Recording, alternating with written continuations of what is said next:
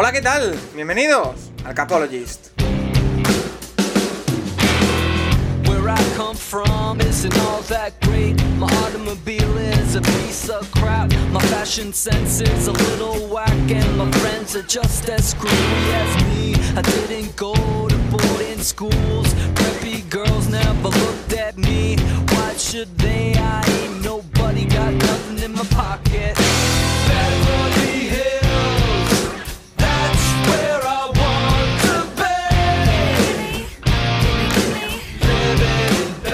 Bienvenidos una semana más al Capologist, tu podcast sobre NFL más interactivo. Eh, si os soy sincero, avanzaba la semana y no tenía muy claro si íbamos a tener temas sobre los que hablar en este podcast. Después de que la semana pasada eh, tratáramos un poco todo lo que iba a ser la locura de la agencia libre, también eh, Carson Wentz y, y su fichaje por los Indianapolis Colts. Y esta semana no lo tenía nada claro. Eh, pero en cambio, llegó el lunes y como siempre, la NFL nos ha eh, sorprendido, nos ha regalado dos temas de, de debate principal que son lo que va a ser eh, la estructura de este programa. Primero, como siempre, vamos a hablar de esos dos temas de actualidad que para el que no lo sepa son el fichaje de JJ Watt por los Arizona Cardinals y el corte más que probable, todavía no es oficial, pero eh, los insiders ya lo dan por hecho de eh, Alex Smith y los Washington Football Team. Responderemos, por supuesto, a todas las preguntas que como siempre son un montón. Muchísimas gracias.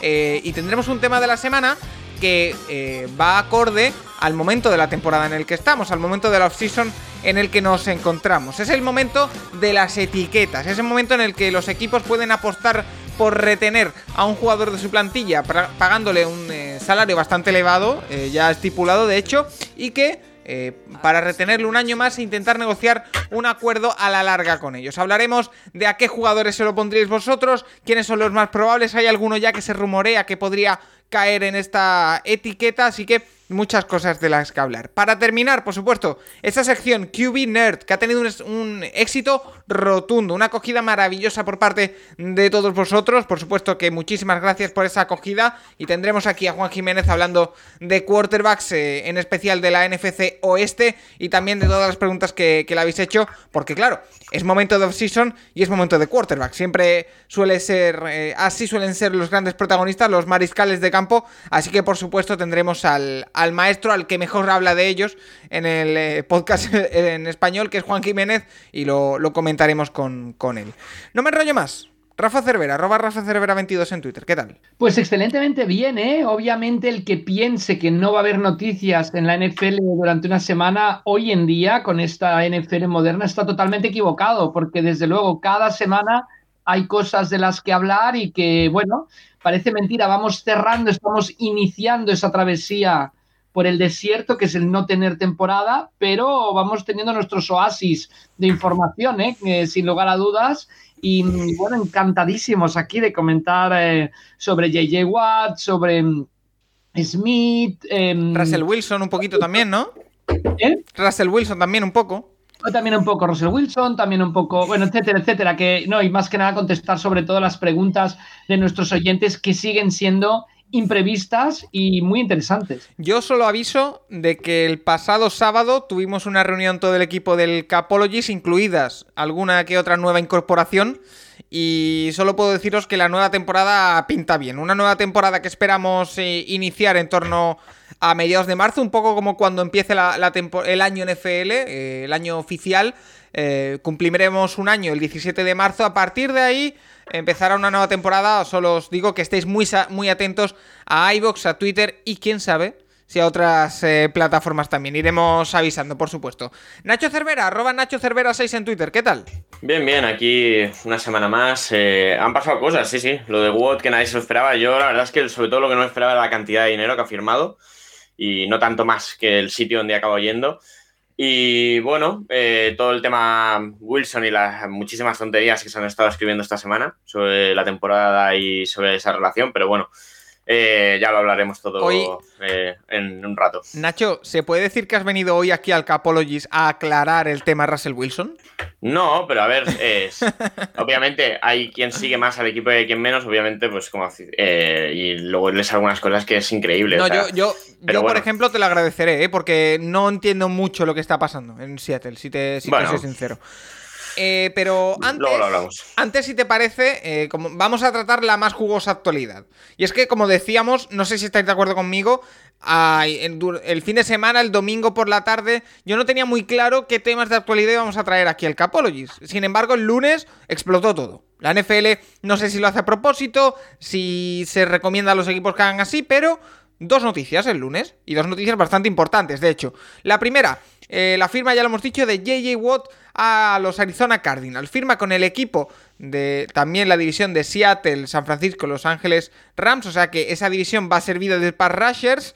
eh, ahí va. Y JJ Watt que se reencuentra con Rafa de Andre Hopkins. eh, ni más ni menos. Y el contrato, como dice Nacho, un poco raro porque firma ni más ni menos que 31 millones por dos años. Y tenía en Houston 17. O sea, más o menos eh, firma casi lo que tenía en, en Houston. Por ejemplo, nos pregunta Íñigo de Diego, me la lanzo aquí ya. ¿Qué pensáis del fichaje de JJ Watt?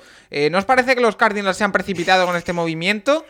Eh, no sé, Rafa, ¿a ti qué te parece el movimiento de JJ Watt a los Cardinals? Pues curioso, curioso, ¿no? No me lo imaginaba que, no me imaginaba que acabara allí. Yo creo que a JJ Watt no le queda tanto como nos pensamos, o sea, como muchos piensan, pero lo que decíamos, para el tercer down, para situaciones de pass rush em, clarísimas, y aquí mandamos un mensaje a, a Seattle que tiene que intentar correr más el balón, eh, habiendo del otro lado gente como JJ Watt.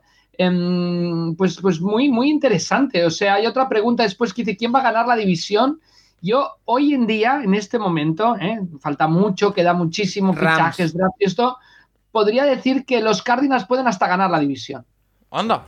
Yo, Sí, sí. yo. Nacho, eh, de primeras me sorprendió y no me lo esperaba, pero después pensándolo, eh, Cardinals no es uno de los equipos que más dinero disponible tiene en el cap. A priori todavía no sabemos la cifra oficial, pero tiene en torno a unos 10-11 millones, o sea que con este dinero se lo gasta todo. Pero eh, mirándolo desde la perspectiva de JJ Watt, es un equipo que no es de los aspirantes más tops, pero que sí que está cerquita y que con la progresión que lleva puede estar arriba el año que viene. Y que, eh, bueno, de dinero está muy bien. O sea, es un equipo no top, pero sí aspirante, podríamos decir, que le puede ofrecer muy buen dinero. Lo que me sorprendió más es que eh, posteriormente, por ejemplo, Rapoport contara que los Colts y los Browns, que son equipos quizá más aspirantes que Arizona, le ofrecieron más dinero. No lo entiendo. Sí, no, bueno, ha querido de ahí él. O sea, ha querido juntarse con Charles Jones en esa línea ofensiva. Y no con sé, DeAndre con el Hopkins. ¿eh? Sí, bueno, con DeAndre Hopkins, pero bueno, él no juega en el mismo lado del balón. Pero bueno, sí, supongo que Hopkins habrá jugado un papel importante en esta firma. A ver, a mí me sorprende. Para... Claro, a mí lo, lo que dice Rafa me cuadra, pero claro, es que son 15 millones y medio al año por, por ese papel, ¿no? O sea, no le pagas a ese jugador para hacer Bueno, ese lo- papel, ¿no? Lo que está claro es que cuidado con los Cardinals. O sea, yo creo que los Cardinals con esta, este fichaje están haciendo una declaración de intenciones Sí. clarísimas Sí, sí, que van sí. a ir a por todas, ¿no? Y que además Y luego- traer a JJ Watt también les va a permitir traer a otros jugadores. Pero tanto, tanto les cambia el equipo, JJ Watt. ¿Perdona? Tanto les cambia el equipo a Arizona. yo creo decir, que les cambia mucho el equipo, además, en la percepción. O sea, hablábamos de quién puede redondear un equipo, Búfalo, eh, diferentes, ¿no? Y en cambio, con, con Watt, yo creo que Watt va a traer jugadores. Así como cuando te llevas a Tom Brady a traer jugadores, yo creo que Watt defensivamente tiene un halo parecido al de Tom Brady ofensivamente en cuanto a que gente quiera jugar a su lado, un hombre que lo, una persona que lo da todo, líder de vestuario, que entonces yo creo que me parece que es un fichaje interesante por muchas vertientes y que sobre todo es un puñetazo sobre la mesa de los, de los Cardinals, que ya el año pasado no fueron comparsa en esta división y que ahora um, están declarando que van a por todas. Nacho. Sí, sí, sí, sí, seguramente sí. Y a ver, a mí lo hemos hablado un poco con Paco antes de entrar, que el tema es cómo lo van a estructurar, porque seguramente si son son 31 millones en dos años. son entonces, 31 millones en dos ponte- años, 23 claro, lo lógico es que garantizados. este año pongan, sí, 23 garantizados, lo lógico es que este año pongan mucho menos dinero que el año que viene y ponte que hagan 12 este año, 19 el que viene. Es muy difícil que el año que viene juego con 19 millones de cap. Es decir, o sea, no- lo más probable es que sea este, año- este contrato como tal sea de un año y el año que viene o le cortan o le renuevan otra vez para, para bajar ese número. Pero bueno, veremos. Eh, hombre, les puede dar, les puede dar eh, un buen nivel. Veremos, porque es verdad que en Houston los últimos años, entre lesiones, entre que el equipo siempre ha ido por detrás en el marcador y los demás, eh, seguramente ha sido uno de los equipos contra el que menos ha pasado eh, los rivales, pues eh, no ha tenido tantas oportunidades. Pero bueno, allí con, en esa línea con, bueno, con Vance Joseph, que como entrenador no, lo hizo bien, pero como coordinador lo, está haciendo mejor que Kingsbury en el otro lado, por ejemplo, en ese equipo, pues veremos. Pero es verdad que a priori, así de entrada, ahora mismo, a 2 a dos o 3 de marzo, pues eh, me, sigue pareciendo el peor equipo de los cuatro. Que a lo mejor en un mes ya no me lo parece. ¿eh? Sí, sí, obviamente. Yo veo, yo el panorama de Seattle lo veo complicado, ¿eh? Porque va a perder jugadores, ¿eh? Eh no, va a perder, tantos jugadores, ¿eh? Veremos, ¿eh? Pero a mí, no sé. Mm, perdiendo a Locke, perdiendo a Dunlap. pero bueno, ¿eh? pero es que no, no, no sé si van a perder a Dunlap. Ya así, Dunlap llegó a mitad de temporada. un equipo, el equipo empezó bien, aunque no estuviese Dunlap. Y San Francisco lo tengo que ver, ¿eh? San Francisco tengo que ver a ver qué hacen, ¿eh? Con el puesto de quarterback, por ejemplo. Eh, sí, pero bueno, veremos. Y los Rams, sí, vale, muy bien el equipo. Muy bien traer a Stafford. Pero están 35 millones por encima del cap. Que la plantilla, que sí, van a tener a Stafford, van a tener a Donovan y van a tener a Ramsey. Pero a ver qué tienen alrededor de estos jugadores. está, claro que hablar ahora mismo de esto es un poco hablar por hablar. Pero. Me falta agencia libre, falta draft, falta todo. Pero, pero bueno, veremos es un espaldarazo a Kyler Murray, ¿no? Es, es, decir, bueno, a ver si no lo, no lo traspasan mañana, pero bueno. Es, decir, quiero decir, es decir, oye, te vamos a rodear, no, obviamente no en ataque, yo llego cuando juega en ataque, pero sí que vamos a, vamos a hacer una apuesta de que este equipo puede llegar muy lejos y además contigo como líder del equipo. Yo creo que también es, es una decisión interesante y que sí que pone a Clinsbury en el, eh, que, esta, temporada es o, funciona o, no funciona. O sea, no, va, a haber ahora sí. Este, este, fichaje, este fichaje de JJ Watt por Arizona Cardinals da la impresión, no sé si coincidís, que Arizona cree que lo tiene en ataque ya y ahora intenta redondear la defensa. Me da la impresión. Y que ese dinero que han gastado es lo que le quedaba prácticamente. No sé si ya traerán algún jugador y tendrán que cortar o lo que. Bueno, obviamente van a hacer fichajes y van a hacer cortes de aquí a dos semanas, pero. Pero cosas importantes es difícil. Bueno, al final, eh, ellos saben que los años valiosos de verdad de un quarterback, en los que de verdad tienes un beneficio mayor, son los años rookies. Y ya entra en su tercer año. Eh, si todo va bien, al acabar la temporada, va a pedir la renovación. Eh, pues como lo va a pedir este año Allen o Jackson, en, o Lamar Jackson. o, Baker Mayfield, por ejemplo.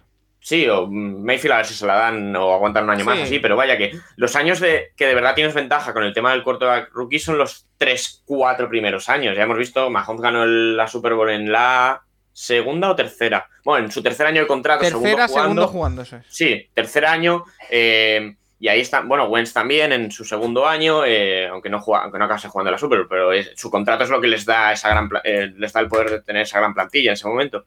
Y así ha ido pasando todos los últimos años. Wilson también eh, llega a la Super el segundo año, llega, llega, llega también el tercero, no han vuelto a llegar.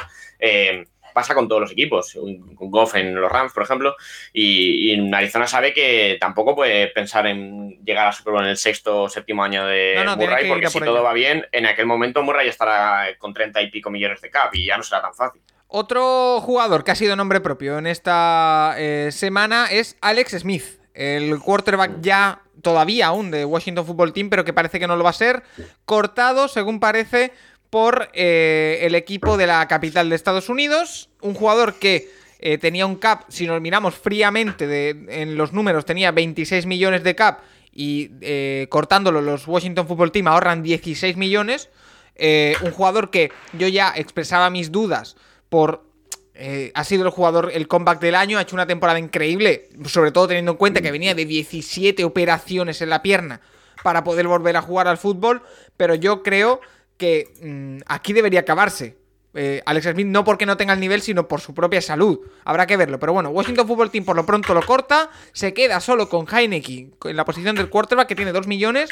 Por lo tanto, Nacho a mí me da la impresión, lo primero que pensé es, eh, Washington Football Team tiene a alguien medio atado. Si no, lo hacen este movimiento. Sí, pero a ver, ¿quién? En principio. Darlo. es, que muy, es que es muy gracioso. En principio, con agentes libres tú no puedes hablar. En teoría. ellos, no pueden, ellos no pueden haber hecho ningún tipo de comentario ni con Prescott ni con Winston, teóricamente. Que luego, por detrás, o sea, yo me acuerdo hace dos años que a, a principios de febrero ya se sabía que Foles iba a formar con Jacksonville, cuando no podía hablar Jacksonville con Foles. Entonces, pues vale.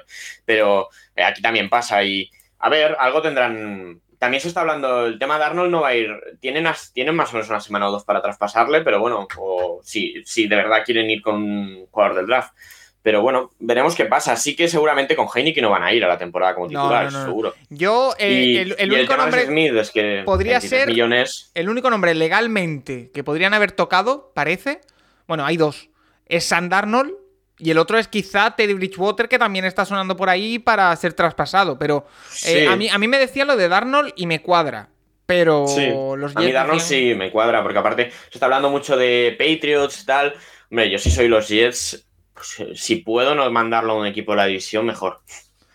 Y a ver, Washington bien, no sería no creo que fuese un mal fichaje, a lo mejor necesitan algo más probado que Darnold, pero bueno, eh, tampoco hay muchísimas más opciones. O sea, es que en el, mercado como tal de agentes libres, más allá de Prescott, el resto son todos muy, incógnitas. Es que te pones a mirar y sí, eh, bueno, es que ni Mariota es agente libre, Mariota todavía tiene contrato, que no va a estar. Mariota podría ser otra opción. Mariota lo o lo cortarán o lo traspasarán, pero no va a estar en los Raiders.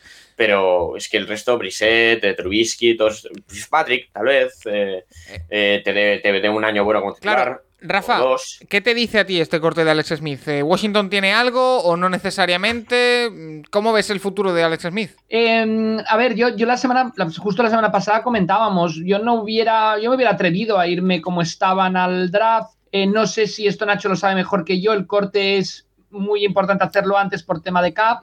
Ah, no, hasta, junio ¿Eh? tenían. Tenían hasta el 1 de junio. entonces, yo lo que comentaba, yo me hubiera esperado al draft eh, probablemente para, ver qué había y después ver de tomar decisiones. Sí que ante una pregunta que nos hacían la semana pasada está claro que al cortar a Smith van a fichar un coreback. Yo creo que es inminente. Y ojo que la, mm, la Washington Football Team Nation, ex Raider Nation, sigue hablando en algunos mentideros de, de Ben Roethlisberger. ¿eh? ¿Cómo? Sí, sí, sí, sí. Bueno, no, yo simplemente lo. Bueno, lo, lanzo, lo lanzo, no, lo digo yo, pero sí que lo he leído en más de un de un foro de, aficionados de, Washington, aficionados de Estados Unidos, no de España. Simplemente lo dejo, lo dejo ir, pero bueno, que me parece que mm, todo apunta a que acabarán firmando un coreback ante mm, pronto, diría. Y, para, espera, eh, perdón, eh, paro un momento las máquinas. Rafa, ¿esto, ¿esto, es opinión de que lo quieren los aficionados o de que alguien ha soltado alguna información? bueno, no, hay alguien que, va hablando del tema, está clarísimo. Oh. bueno, Rafa lo dijo, Rafa es el nombre que dijo la semana pasada, ¿eh? O sea, el, la ya lo dijiste, Big Ben a, Washington. Yo no lo veo, pero a ver, veremos qué pasa. Y el tema Alex Smith, yo no, él no quiere retirarse, ¿eh? Yo creo que, a ver, eh, obviamente que me da mucho bajo, pero, pero algún equipo va a intentar tenerlo ahí como, una, como una prolongación de, es un gran entrenador. Yo, y como, como, entrenador, yo creo que Alex Smith va a acabar de coordinar, acabará siendo coordinador dentro de unos años en algún equipo, o entrenador de posición, depende de lo bueno que sea en eso.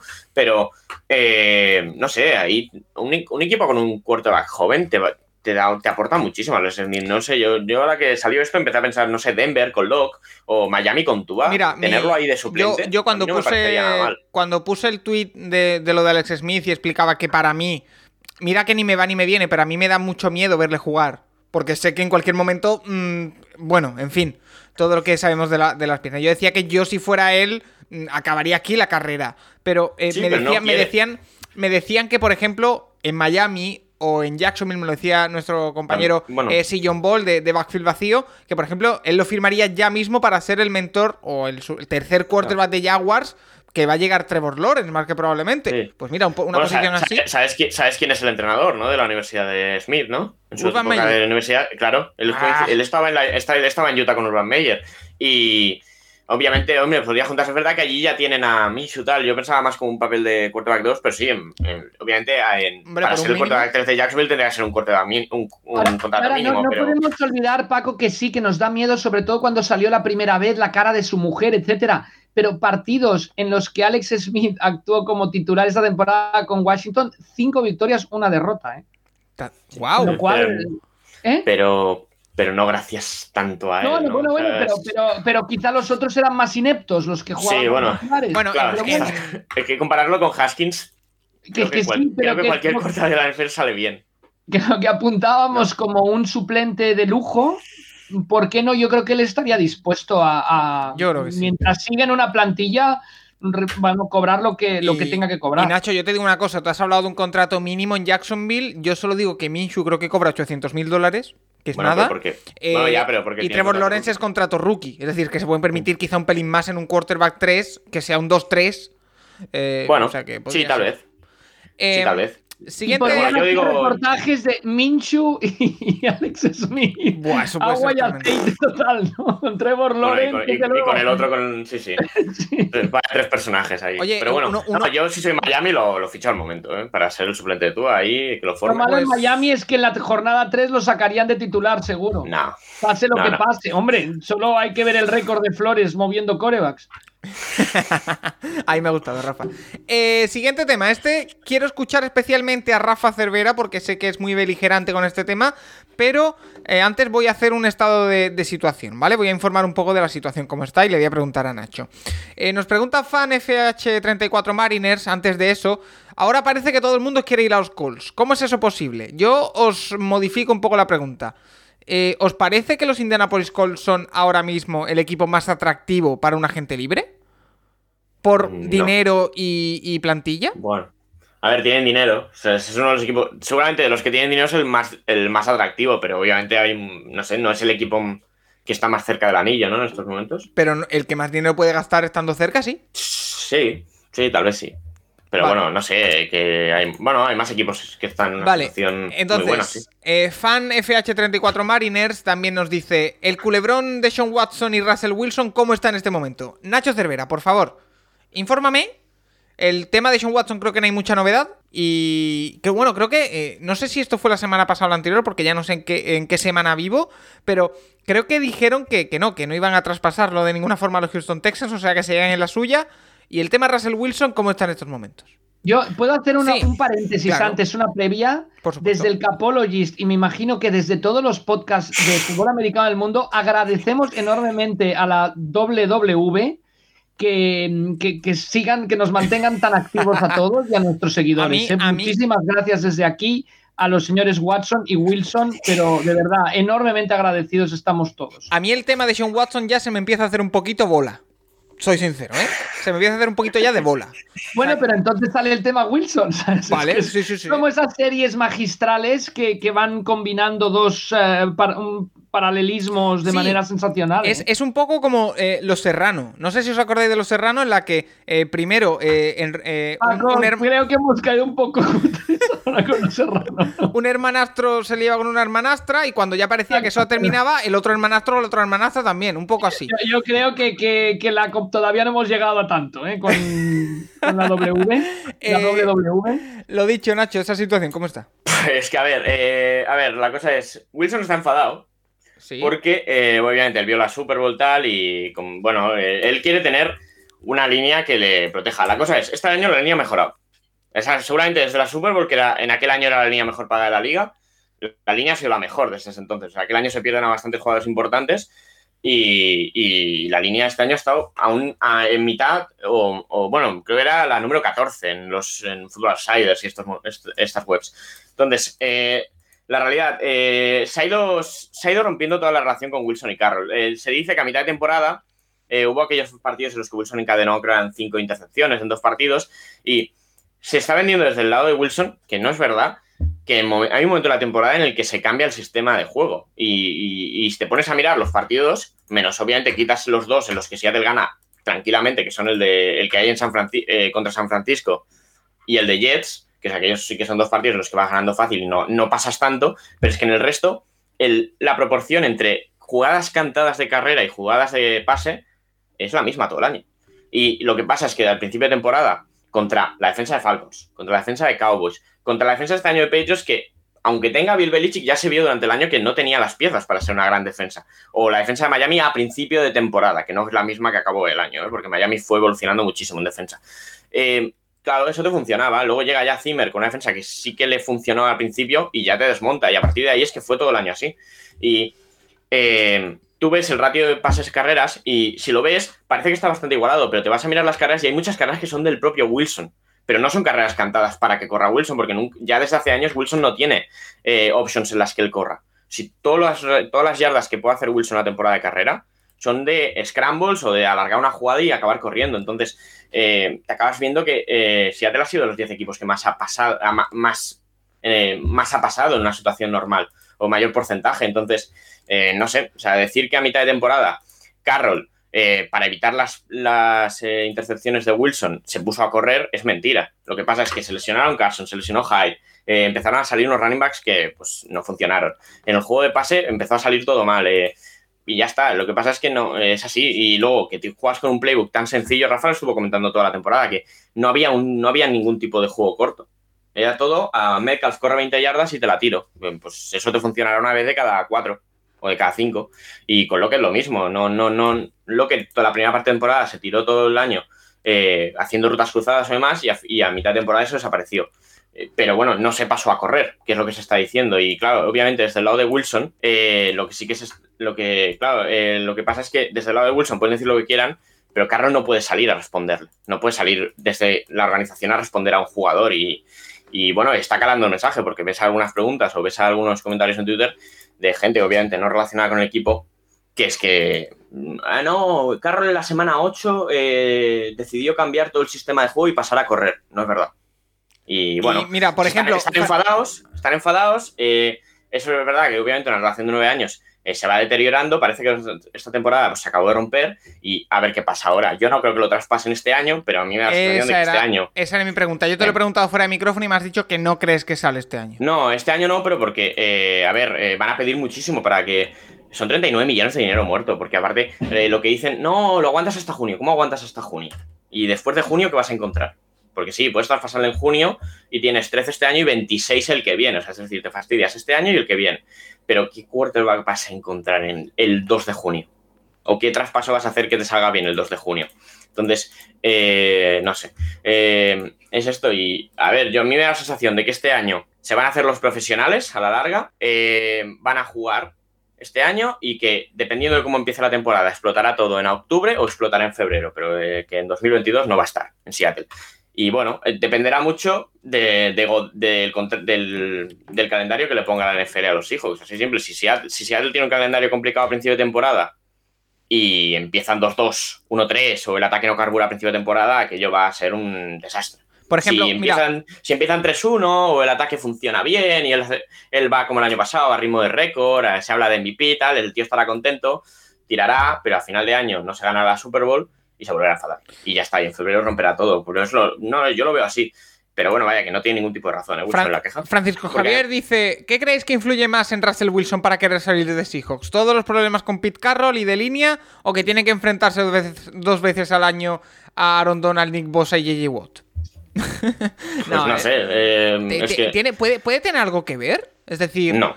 Porque al final sus protestas son en torno o sea, o lo que requiere es una mejor línea quizá para protegerse de esto. No tiene que ver con JJ Watt, evidentemente, pero... No, pero no sé. O sea, al final, muchos de los sacks de este año del, que ha habido son culpa del, del playbook y del propio Wilson. O sea, la segunda parte de temporada de Wilson hay que decir que es muy mala.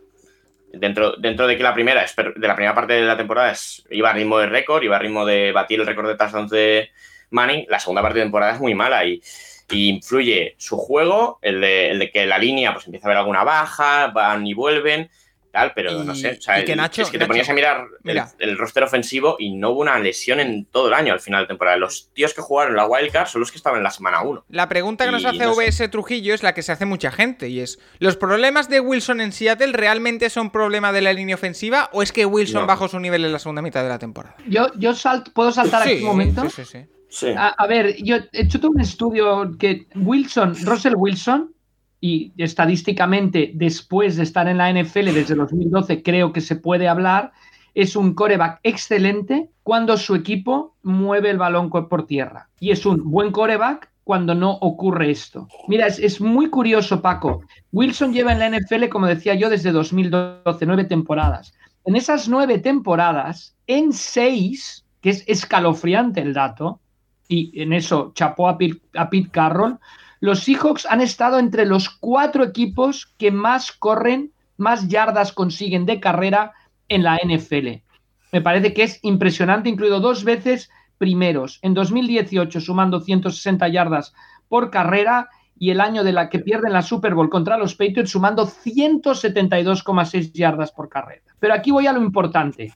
En todas esas temporadas, Wilson no lanza más de 10 intercepciones. En las tres temporadas en que los Seahawks no están ni siquiera entre los 10 mejores en el juego de carrera, Wilson lanza 11 intercepciones en 2016, 11 intercepciones en 2017 y se quedan fuera de playoffs, único año, y 13 intercepciones en 2020 más una pick six contra los Rams en los playoffs.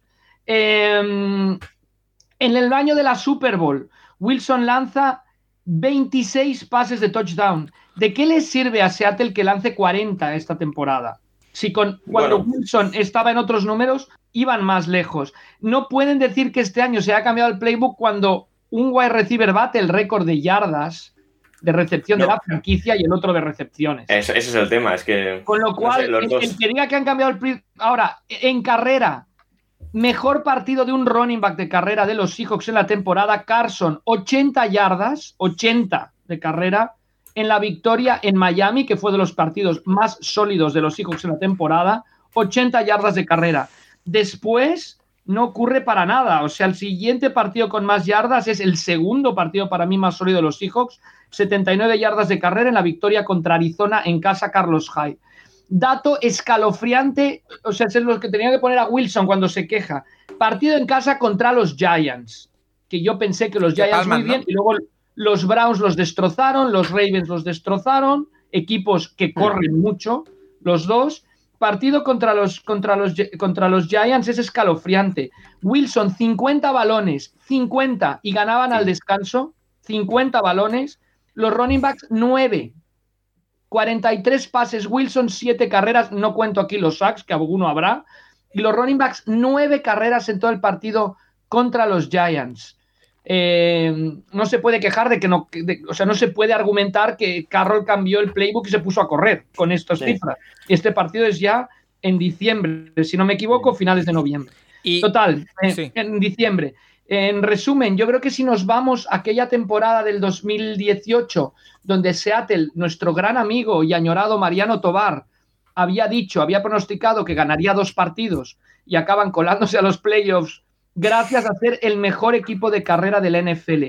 Sus dos primeros partidos son nefastos, pierden en Denver y en Chicago. Wilson suma tres intercepciones en esos dos partidos y en carrera consigue Carson 51 yardas en el primero, Penny 30 en el segundo. Después se gira todo, se ponen a correr. Wilson acaba la temporada con 35 pases de touchdown, ni más 35 y solo siete intercepciones. O sea, desde el cambio de sistema y ponerse a correr en la tercera jornada contra Dallas, Wilson únicamente lanza cuatro intercepciones en 14 partidos. ¿Y qué es lo que hay que hacer? Pues, pues me parece que está muy claro y que mm, Pete Carroll tiene miles de errores a veces en sus decisiones durante el partido, es conservador, ya lo conocemos, pero Pete Carroll en Seattle le tendrían que hacer un monumento por lo menos tan grande como el de Russell Wilson. Y si Russell Wilson se va, mucho más grande el de Pete Carroll, sin lugar a dudas. Y Nacho, eh, aparte de esto, lo hemos hablado también fuera de micrófono, el futuro de, los Seattle Seahawks no es muy alentador. Y te explico por qué. bueno, depende nos hace, nos hace, la pregunta Alfonso Jiménez. Dice, una pregunta, Nacho, parece resignado a perder a Lockett, a Tyler Lockett y a Chris Dunlap.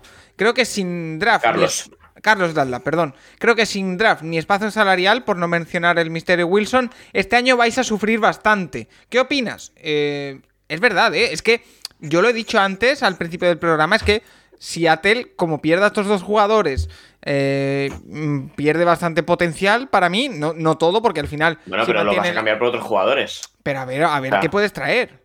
Bueno, lo que no sé, ¿eh? A ver, Carlos Dunlap es uno de los grandes ganadores del contrato de Watt, porque Carlos Dunlap está en una situación bastante similar a la de Watt en cuanto a nivel y edad. Entonces, Carlos, Dunlap tiene 14 millones de cap este año. Lo lógico sería o renovarle o cortarle, porque no deja ningún dinero muerto viniendo del traspaso. Eh, pero bueno, que, por 14 de cap, este año, viendo, eh, tú puedes, es que ya lo hemos dicho alguna vez, tú puedes firmar un jugador por 19 y que el primer año cuente 10 o, 8. Entonces, tú puedes, tú puedes fichar uno de los buenos, que luego hablaremos, y, que cuente mucho menos que Dunlap. Y, y con Lockett, si te da una segunda por Lockett, es que el problema es ese, que estás en el momento de la edad de Lockett ahora mismo, es, el momento eh, de, mayor, de mayor valor, seguramente. A lo mejor era el año pasado. Pero eh, si firmas a Lockett un contrato mayor, en, en, dos años no te van a dar una segunda ronda como alguien te puede dar este año, tal vez. Te dará una tercera, una cuarta, dependiendo del contrato y de la edad que tenga. Pero Eh, y lo que ya ha salido esta semana también, eh, bueno, puso un comentario en Twitter que no, decía eso, pero básicamente decía, eh, quiere un contrato. Porque no va es lógico que Lockett no juegue el último año de contrato con el contrato que tiene. Va a firmar o en Seattle o en otro lado un contrato nuevo. ¿Va a ser fuera de Seattle? A ver, pues es que yo si da una segunda ronda lo traspaso, sinceramente. es muy bueno Lockett. Y yo el otro día lo ponía, ponía las estadísticas que en sus dos últimos años son, son muy, muy similares, son, son un poco menos de yardas, pero más touchdowns de los dos últimos años que tuvo Dix en Minnesota. Y creo que algún equipo va a ver el efecto Dix y no te dará una primera porque no tiene cuatro años de contrato como tenía Dix el año pasado, pero te darán, a lo mejor te darán una segunda. Por lo que creo que puede tener un, un, un resultado, no te digo 1500 yardas, pero muy, muy bueno en ese equipo. Pero vaya que si te da una segunda ronda y generas 12 millones de espacio salarial, te da para fichar a un muy buen wide receiver 2 y en el draft ya tener más, mayor, mayor movilidad, porque eso sí que es verdad, el draft es, el draft es horrible. Seattle es el que peor situación de draft con Houston. Sí, Houston todavía peor seguramente. Pero Seattle es de los equipos que peor situación de draft tiene, pero de salarial no. Salarial está en media tabla. Eh, o sea, hay, hay 15, 16 equipos peores que Seattle en estos momentos en ese tema y eh, bueno, veremos. Yo lo, que te puedo asegurar, Nacho, es que va a haber sorpresas de aquí al final, como por ejemplo la de los Miami Dolphins con Van Noy, que cuidadito ahora lo hablaremos también. Eh, antes de esto, Rafa, te quiero escuchar porque hay varias preguntas al respecto, un poco en, eh, por ejemplo, Asturias Colts nos dice: ¿No pensáis que la NFL debería poner freno a tanto jugador que se declara en rebeldía? Eh, AVS Trujillo también nos dice: Watson, Wilson, jugadores alzando la voz contra sus equipos. ¿Qué implicaciones puede tener esto en la NFL, ya que no ha sido común históricamente? Eh, lo hablábamos, creo que el otro día, Rafa, tú y yo, porque últimamente eh, os estáis dando cuenta en este programa que hablamos mucho sobre este tema. Porque, por ejemplo, el fin de semana pasado tuvimos una reunión para tratar la nueva temporada del Capologist y por lo tanto acabaron, acabaron saliendo temitas. Pero, Rafa, lo que te decía, esto ya no hay quien lo pare, ¿eh? Esto de que los jugadores protesten y, pidan traspasos y. Esto ya no. Me da la impresión de que ya no hay quien lo pare. Esto lo empezaron. Ah, seguro que hubo casos antes, ¿eh? Pero lo empezaron Antonio Brown y Le'Veon Bell y ya no hay quien lo pare. Sí, pero aquí, aquí lo que me parece, no, no me acuerdo exactamente el de Antonio Brown, pero el de Le'Veon Bell sí, era típico que los, muchos jugadores no se presentaban a training camp, hacían un holdout porque querían un contrato nuevo. Como dice Nacho, el típico jugador que quiere, no me quiero presentar, el Locket de turno no se quiere presentar a su último año sin un contrato. Esto pasaba. Totalmente, totalmente, lógico. Sobre esto gira la película muy interesante, el que la quiera ver de Jerry Maguire. En realidad, que hay cosas que la gente puede decir que bueno, que Tom Cruise, que no sé qué, que el romance, pero la parte de fútbol americano es muy interesante porque se habla de un wide receiver que no quiere ir a su última temporada sin un contrato y le ofrecen un contrato que no le gusta y al final él va a jugar, bueno, etcétera. Eh, que además Cuba Goodwin Jr. hace un excelente papel como, como el wide receiver de los, de los de los, de los Cardinals. Pero bueno, eso entre, entre paréntesis. Entonces, pasaba eso. Lo que no pasaba, o yo no recuerdo, que quizá lo de Antonio que alguien diga, no, es que yo no quiero estar aquí, o sea, que tengan un contratazo y digan, no, yo no quiero estar aquí porque no, la línea no me bloquea, o no quiero estar aquí porque tal, o no quiero estar aquí porque cual. Em, cuando además, y esto ya lo hemos comentado, tu gran salario va en detrimento de tener buenos compañeros porque no se les puede pagar. O sea, yo quiero una gran línea y cómo la pago o la vas haciendo a través del draft, como han hecho los Colts, o es muy complicado. Entonces, yo creo que, que esto, pues lo que decía, esto se va a empezar a dar y cada año volveremos a agradecer a, otros jugadores de élite, principalmente corebacks, que nos den minutos de, de, podcast, porque eso es lo que, lo que está ocurriendo. Es una situación que yo de, de Watson la puedes esperar por la gestión de la franquicia, pero de Wilson, con lo implicado que está en la comunidad de Seattle, que es por propietario, tiene una... Del equipo de la MLS, ¿no? accionariado del equipo de fútbol soccer, que mm, ha realizado camps ahí para niños en, problemas de exclusión en, el, en, el, campo donde entrenan los, los Sounders. Em, yo conozco perfectamente al hombre que lleva ese campus y me había hablado maravillas de él a nivel humano. No sé, me, me, me saca un poco de, de, mi... Me cuesta no entenderlo, intentaré leerlo mejor, intentaré entenderlo mejor, pero analizarlo mejor, pero me cuesta un poco el, que estén ocurriendo estas situaciones y me siento como, como nuestros oyentes, un poco, un poco desubicado. Vale. Eh, por... Y por cierto, el que, para el que no lo haya leído, eh, Wilson ha dicho que si le traspasan, él tiene, la, eh, al igual que Watson, tiene, es uno de los ocho jugadores que tiene la, la no trade clause Que puede vetar el traspaso, vaya. Sí, para vetar el traspaso. Ha dicho que eran eh, Riders, eh, Cowboys, eh, Saints, buena suerte con ello, y Bears. No entiendo ninguna de las, de las posibles destinos. Bueno, Saints sí, pero no es posible. Pero el resto bueno, no pero No sé, bueno, mm, habrá que verlo. Pero bueno, si es por tema de la línea, la de Chicago mucho ha sido mucho peor este año. La de Cowboys ha sido mucho peor este año. La de Raiders sí que ha sido mucho mejor, pero el entrenador es el que estaba antes en Seattle cuando se va la, la todos los sacks de su vida, Wilson. Y el último era eh, Saints, que tiene todo el problema salarial. Es que no, no, no, no, hay forma de que encaje en el contrato Wilson. Entonces, eh, bueno, a ver qué pasa. Pero yo no creo que salga traspasado Wilson este año, saldrá traspasado el que viene. Eduard Lorda nos eh, dice que nos la juguemos un poquito. Así que yo saco la. el, mm, propietario, el del que te hablaba, era de la, la, mm, instalación donde entrena el equipo de fútbol, es. Star, Starfire, ¿no? Y es el que siempre me había hablado el propietario que tiene un acuerdo con el Manchester United, que maravillas, pero maravillas de, Russell Wilson, no simplemente no, comentarlo, porque había dicho y no, no había dicho el nombre de la instalación. Sí, no, no quiere. O sea, nadie aquí está llamando a Wilson mala persona. Es decir, simplemente los intereses ahora parece que, los de Wilson no encajan muy bien con la realidad. Eh, como decía, bueno. Eduard, no, no, correcto, correcto. Aquí no estamos cuestionando nada, pero sí que no, como a nivel humano y a nivel personal, sí que nos choca una persona tan vinculada a, la comunidad de Seattle y que le ha dado tanto, bueno, que, los dos se han retroalimentado inmensamente a nivel económico, a nivel personal, a nivel de trabajo, ¿no? Vale, eh, vamos allá. Eh, Eduard Lorda, como decía, que nos eh, dice que nos, que nos la juguemos. Voy a ir preguntas y por favor, Rafa, Nacho, sí o no, ¿de acuerdo?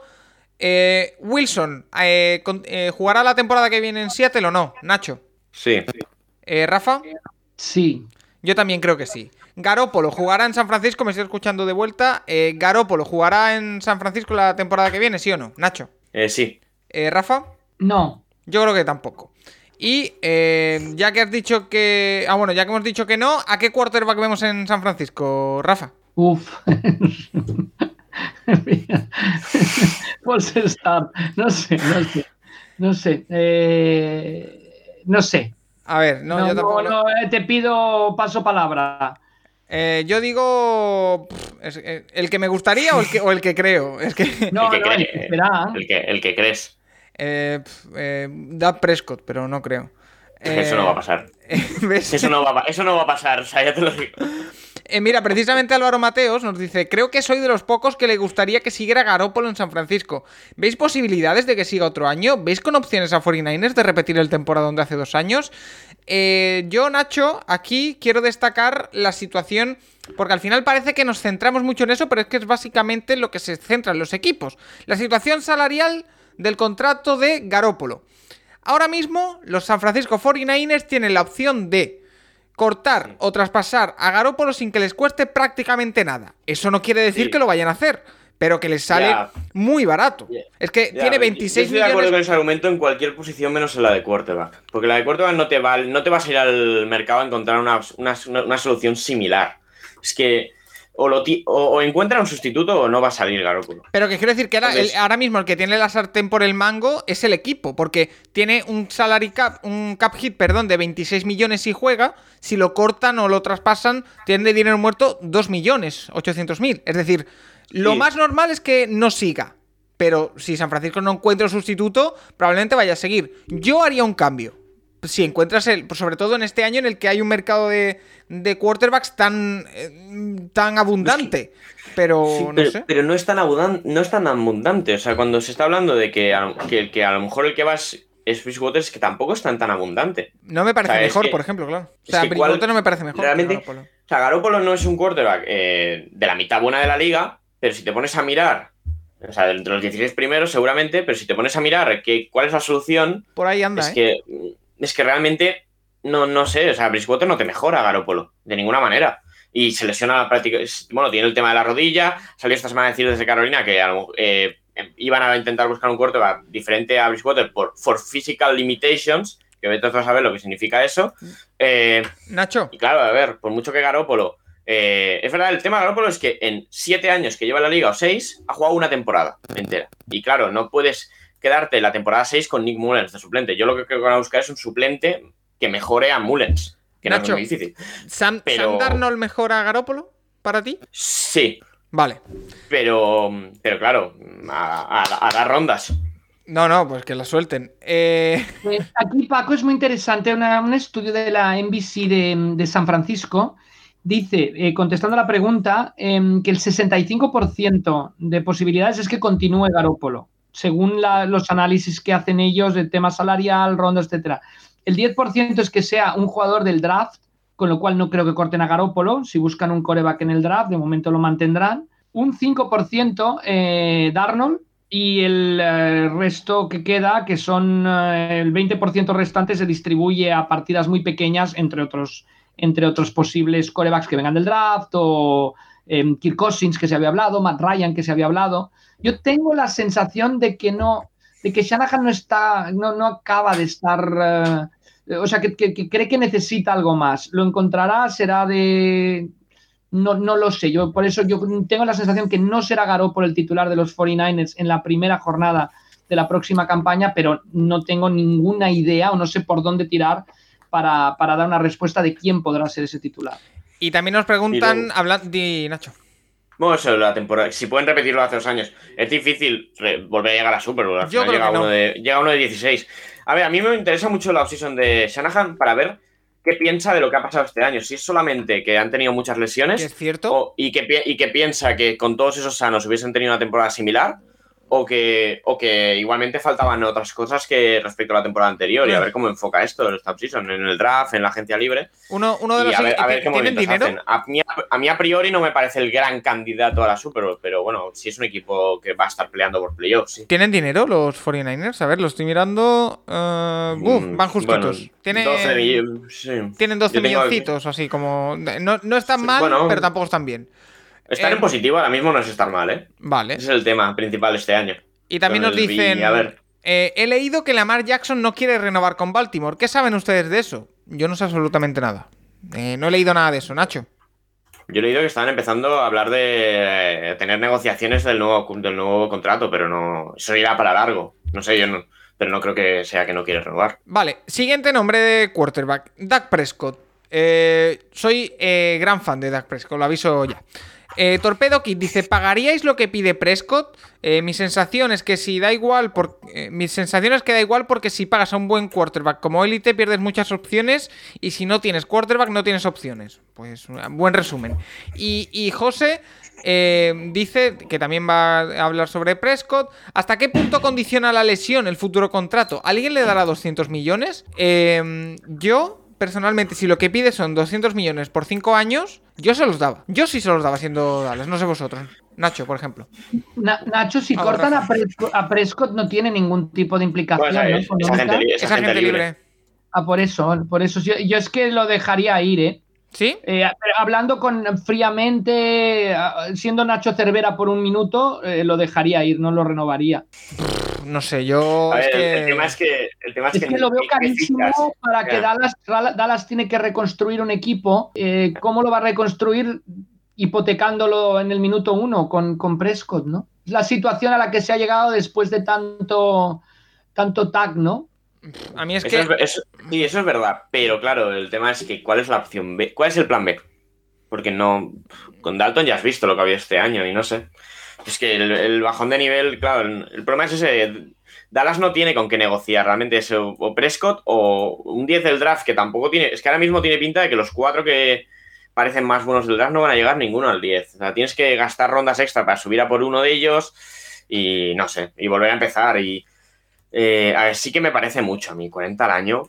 Es muchísimo, o sea, es que es- solo lo compra. En un par de bueno, años, en un par de años no está media caro, ¿eh? real- Ya te lo digo yo. Por media real, Watson no tiene 40 al año. Entonces, es que, claro, y el tema es que como, es, como viene de agencia libre, lo que firme es la media real. Normalmente cuando pero no vas a un rookie, como tiene esos años de contrato rookie todavía baratos, te baja la media respecto a lo que le has firmado. Pero claro, Prescott va a ser agente libre y lo que firme es, el, es la media real que tiene. Y claro, 40 al año es un montón. Pero a ver, depende de cómo esté estructurado, pues este año, pues no, obviamente no te va a costar 40. Y Mira, Nacho, para, bueno, para hacernos tiene una idea. pinta de que va a ser un tag, ¿eh? Tiene pinta de que esto se va a ir al franchise tag. Para hacernos una idea, dice Charlie Solano, ¿tenéis una idea de cuándo se fijará el cap? ¿Se sabrá antes de que termine la ventana del tag?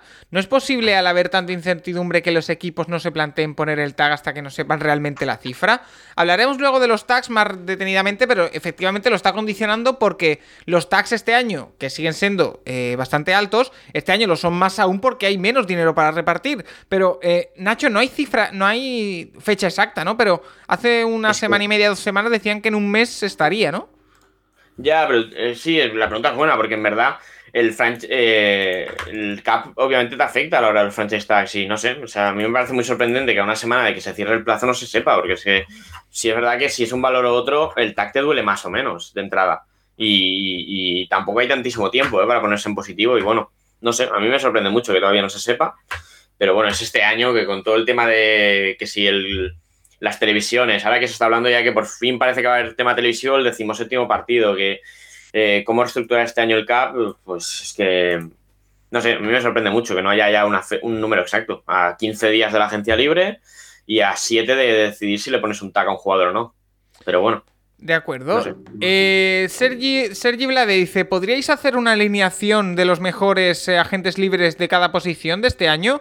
Creo que podría ser interesante. Eh, Rafa y yo creo que nos lo guardamos para septiembre, es decir, para la semana que viene, que hemos suspendido, pero Nacho creo que sí ha hecho los deberes, ¿verdad? yo esto me lo he mirado así, he pillado así un 11 de ataque. A ver, de sorpréndeme.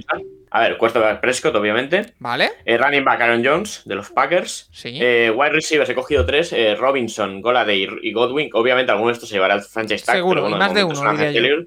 Robinson de Bears, Goladay de Lions y Godwin de, de Buccaneers. Eh, Tyren Hunter Henry. También está John Smith, pero bueno, yo creo que Henry es mejor. Y, y está el de.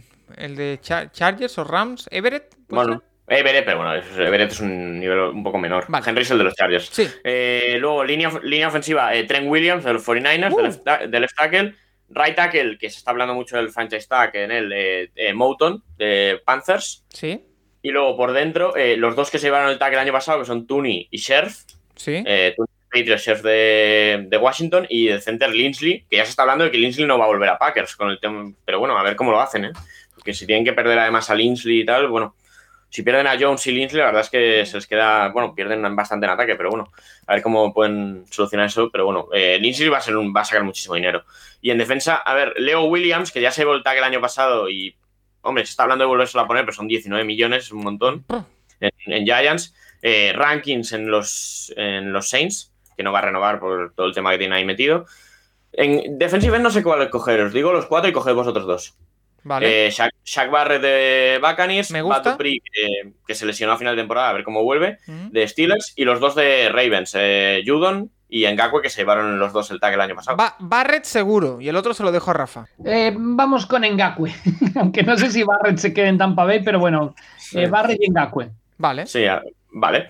Eh, linebackers, eh, Davonte David y Matt Milano, de Buccaneers y Bills. No está mal, ¿eh? Y, y Sí, sí. ahora, ahora le añadirías a Kyle Van Noy. No sé, yo ahí, estos ¿no? dos son mejores. ¿eh? El ¿Sí? Van Noy es que es más. eh, también juega de outside linebacker, ¿eh? pero también va mucho al rise. Ahí no sé, es una No, versión no, no, no, Noy fuera. Yo, yo No, Milano, Van Noy no me parece tan y bueno. Pues yo Y estoy como loco. Yo estoy como loco los- interior, Paco, solidez interior, lo que, lo que necesitan los Browns. yo estoy mirando muy como loco a Van Noy. Eh, continúa. Luego, eh, a ver, safeties. eh, eh, he cogido dos free safeties, que los strong safeties que he mirado, no, a mí ninguno me convencía con estos dos, pero son Marcus May. jugaremos, jugaremos to deep y ya está. Sí, ya está, sí.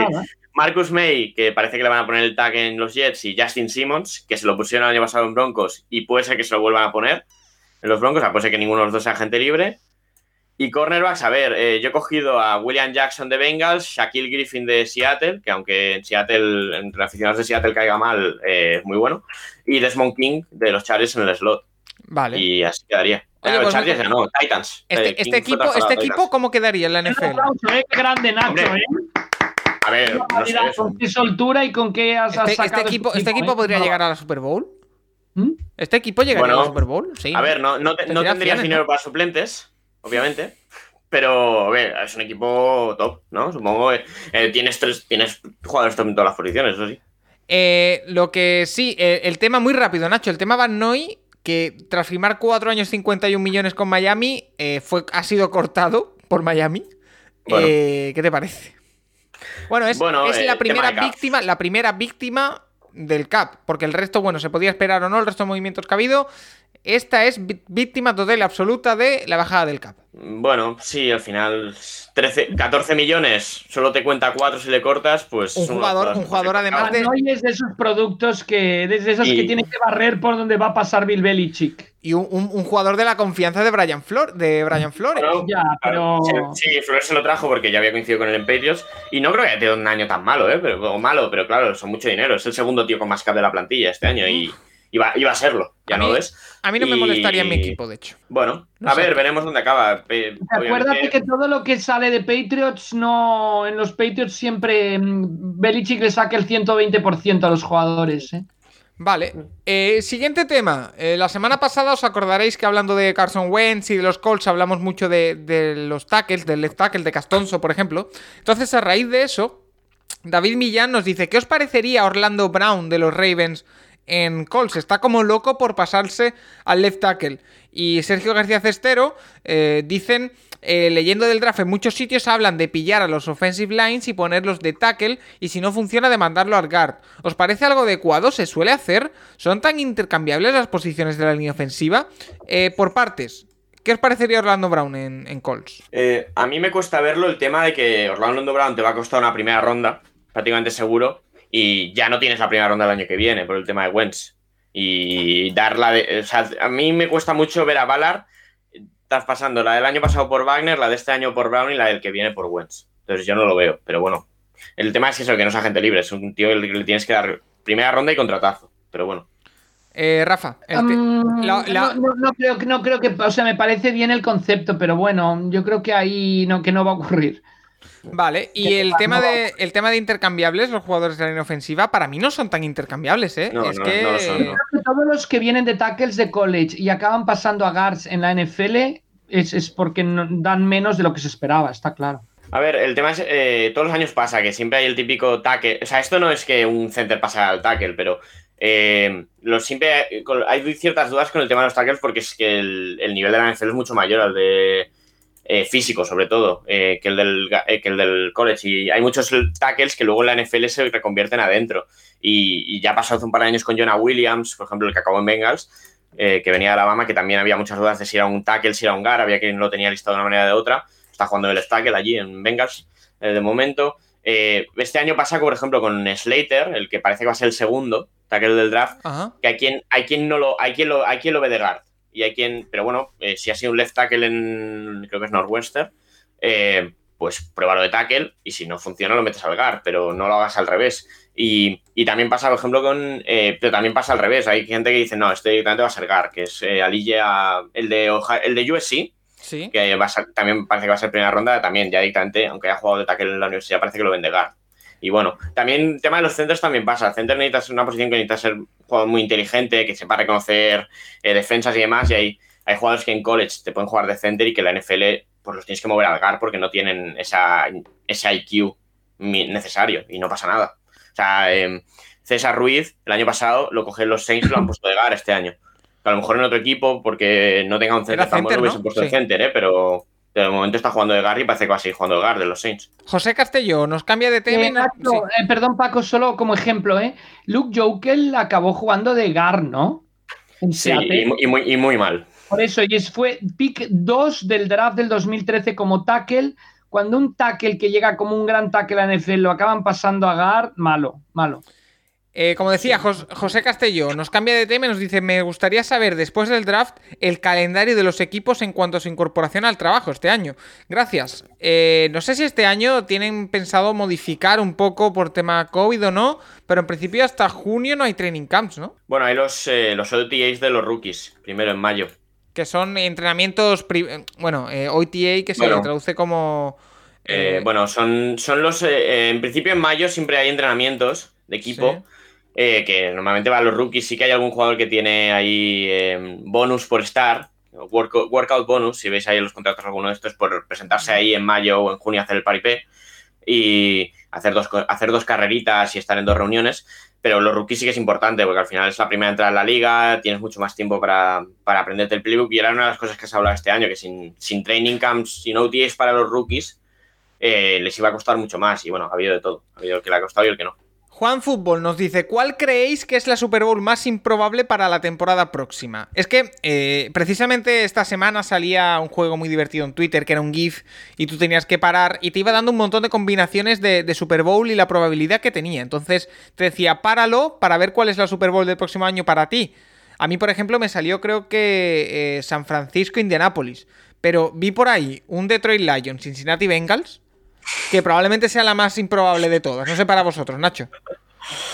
Para mí, eh, Lions Texans. Ah, pues mira, también está bien tirada. ¿Y tú, Rafa? Eh, pues yendo con uh, Bengals Eagles. Eagles, ah, claro. Sí, Pero si no empatan, ¿no? ¿Qué? Eh, ah, bueno, claro. Eagles y acaban empatados. Después de siete prórrogas, tienen que ir todos a desayunar.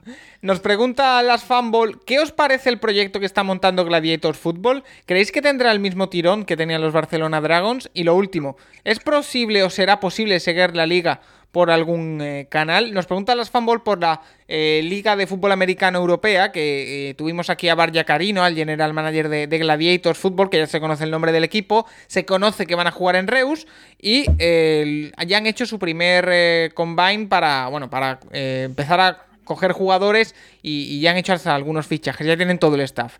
Entonces, sobre si es posible seguir la liga, aquí en España no se sabe. Sí que seguro que tiene un contrato televisivo en Alemania, si no me equivoco, y, nos informaremos. ¿eh? Sobre ello le preguntaremos a la gente de Gladiators Football, que, siempre está muy dispuesta a, responder todas nuestras eh, preguntas y cuestiones, así que lo preguntaremos y la, y la semana que viene nos comprometemos a, a responder. Y con respecto al tirón, eh, aquí yo creo que la persona más autorizada para hablar es Rafa.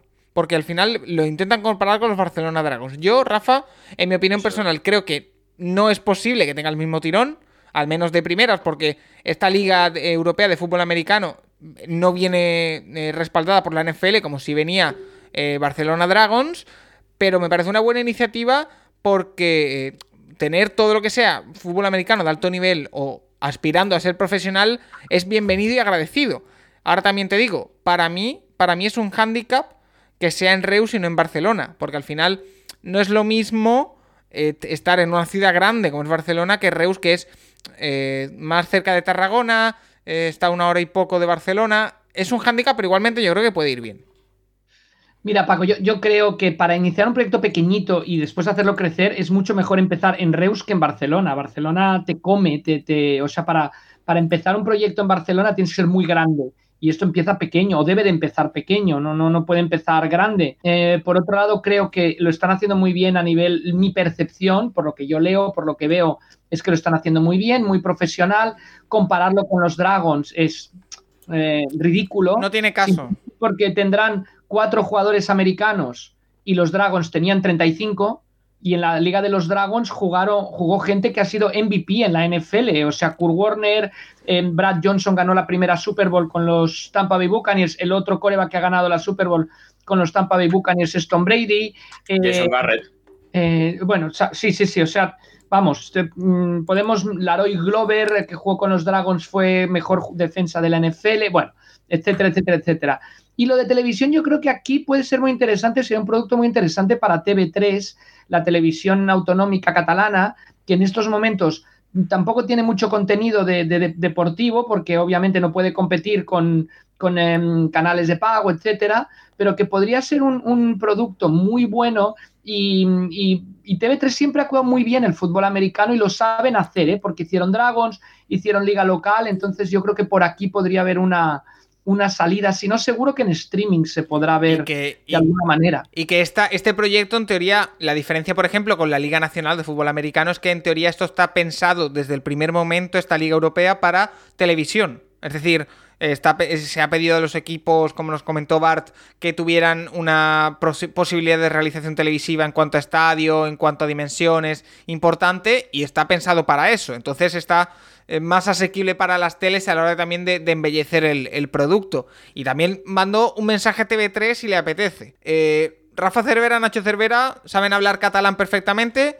y serían un combo narrador comentarista. Yo creo que eh, bastante. Bastante mejor Nacho Cervera que yo en catalán, ¿eh? Bueno, pero yo creo que os defiende. Yo, eh, yo me defiendo nada más. Yo lo, yo, lo, chapurreo, pero lo, eh, desafortunadamente Aspiro, no... Si fuera un equipo de NFL, aspiraría un 8-8 al final de temporada.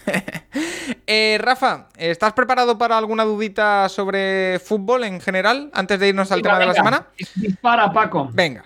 Miguel Rial nos dice: em, ¿Cuál ha sido el cambio más salvaje ocasional para una jugada o permanente, como por ejemplo que un center haga de quarterback? Yo, yo diría permanente, seguro que Nacho estará de acuerdo conmigo, Kendall Hilton este año, ¿no? que juega de coreback con los Broncos y completa un pase de 9 para 13 yardas y dos intercepciones cuando los problemas del COVID. Pero remontándome en el tiempo, en 1999, primer partido de la temporada regular, los Jets... Esta, esta es buena el, Parcells, que va de listo como siempre, que, que era listo y, muchas veces ganaba, pero aquí pierde, tiene como coreback a Vini Testa Verde y pone como coreback 2. En aquella época podías, ahora no se puede, tener un tercer coreback que podías activar si desactivabas a los dos por lesión o por lo que fuera durante el propio partido.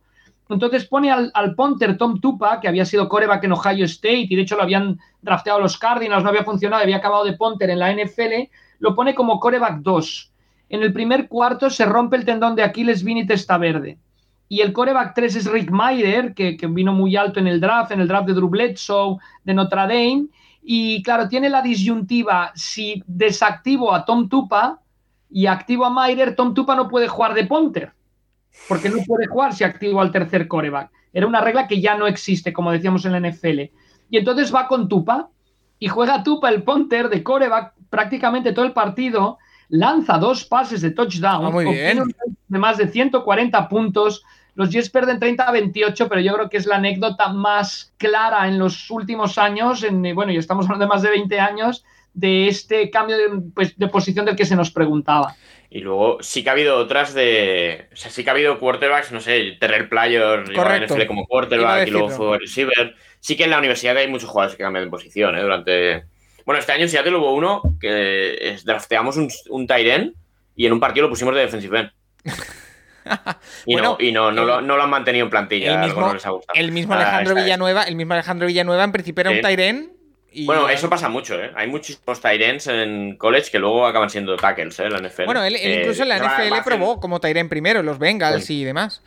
Eh, QB14, Rafa, nos preguntaba la semana pasada por el tema de las estrellas y por el tema de capitán y demás, y, quería hacer una aclaración QB14 que dice, me refería más a mantener la C con todas las estrellas sin dorado más que la posibilidad de que fuera capitán en su nuevo equipo, ya que esto último es más normal de lo que parece eh, con muchos machos alfa en un vestuario, pero pensé que las estrellas y el dorado era un proceso de cinco años, es decir, eh, es verdad que... Correcto, mira, simplemente que este programa lo inicia Roger Godel en el 2007 porque hay un poco de envidia, ¿no? En el hockey siempre ha funcionado de maravilla y en la NFL no lo tenían.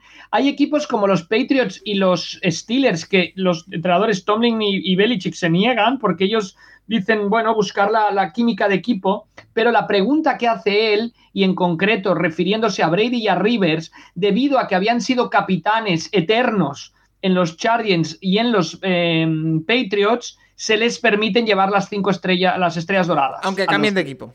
Exacto. Vale.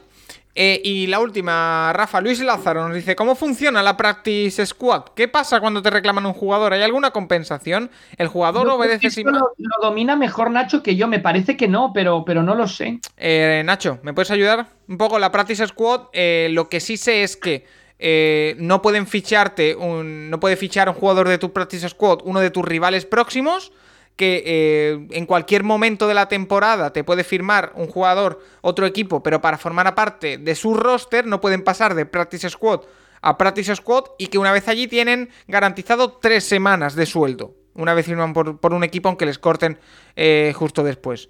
Eh, no sé si algo más. Ah, yo esto de las tres semanas no lo sabía, pero sí, son jugadores que tienes en, que tienes ahí, que están entrenando contigo, no son, de la plantilla como tal. Sparrings, se puede decir. Sí, bueno, este año, aparte este año, con el nuevo convenio, puedes subir a dos cada semana.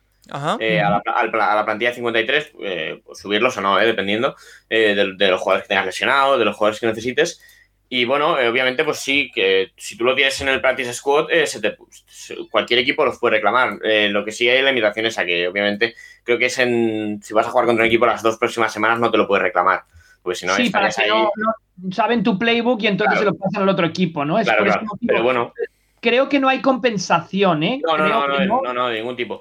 Y sí que puedes, eh, hay eh, no sé cuántas a la semana, pero sí que puedes eh, a ciertos jugadores bloquearlos, que no te los puedan robar. Pero bueno, este año pasó, bueno, Rosen estaba en el practice squad de Buccaneers y acabó la temporada en San Francisco. Pero bueno, y obviamente no te llevas nada. Es un jugador que lo tienes, pero no lo tiene. Entonces, si alguien, si alguien lo viene a buscar para meterlo en su roster de 53, puede hacerlo. Vale, de acuerdo. Eh, si os parece, vamos a hacer una pequeñita pausa y vamos rápidamente con el tema de la semana. Eso de a quién le pondrías tú el tag. Y vamos a explicar un poco cómo está el tema de, los tags. Eh, y, vamos a hablar con Juan Jiménez, por supuesto, que ya nos está esperando. Así que primero, tema de la semana y después QBNet con Juan Jiménez. Hacemos una pequeñita pausa y seguimos. Recuerda que puedes escribirnos a nuestro Twitter arroba elcapologist para sugerirnos, preguntarnos lo que quieras cada semana.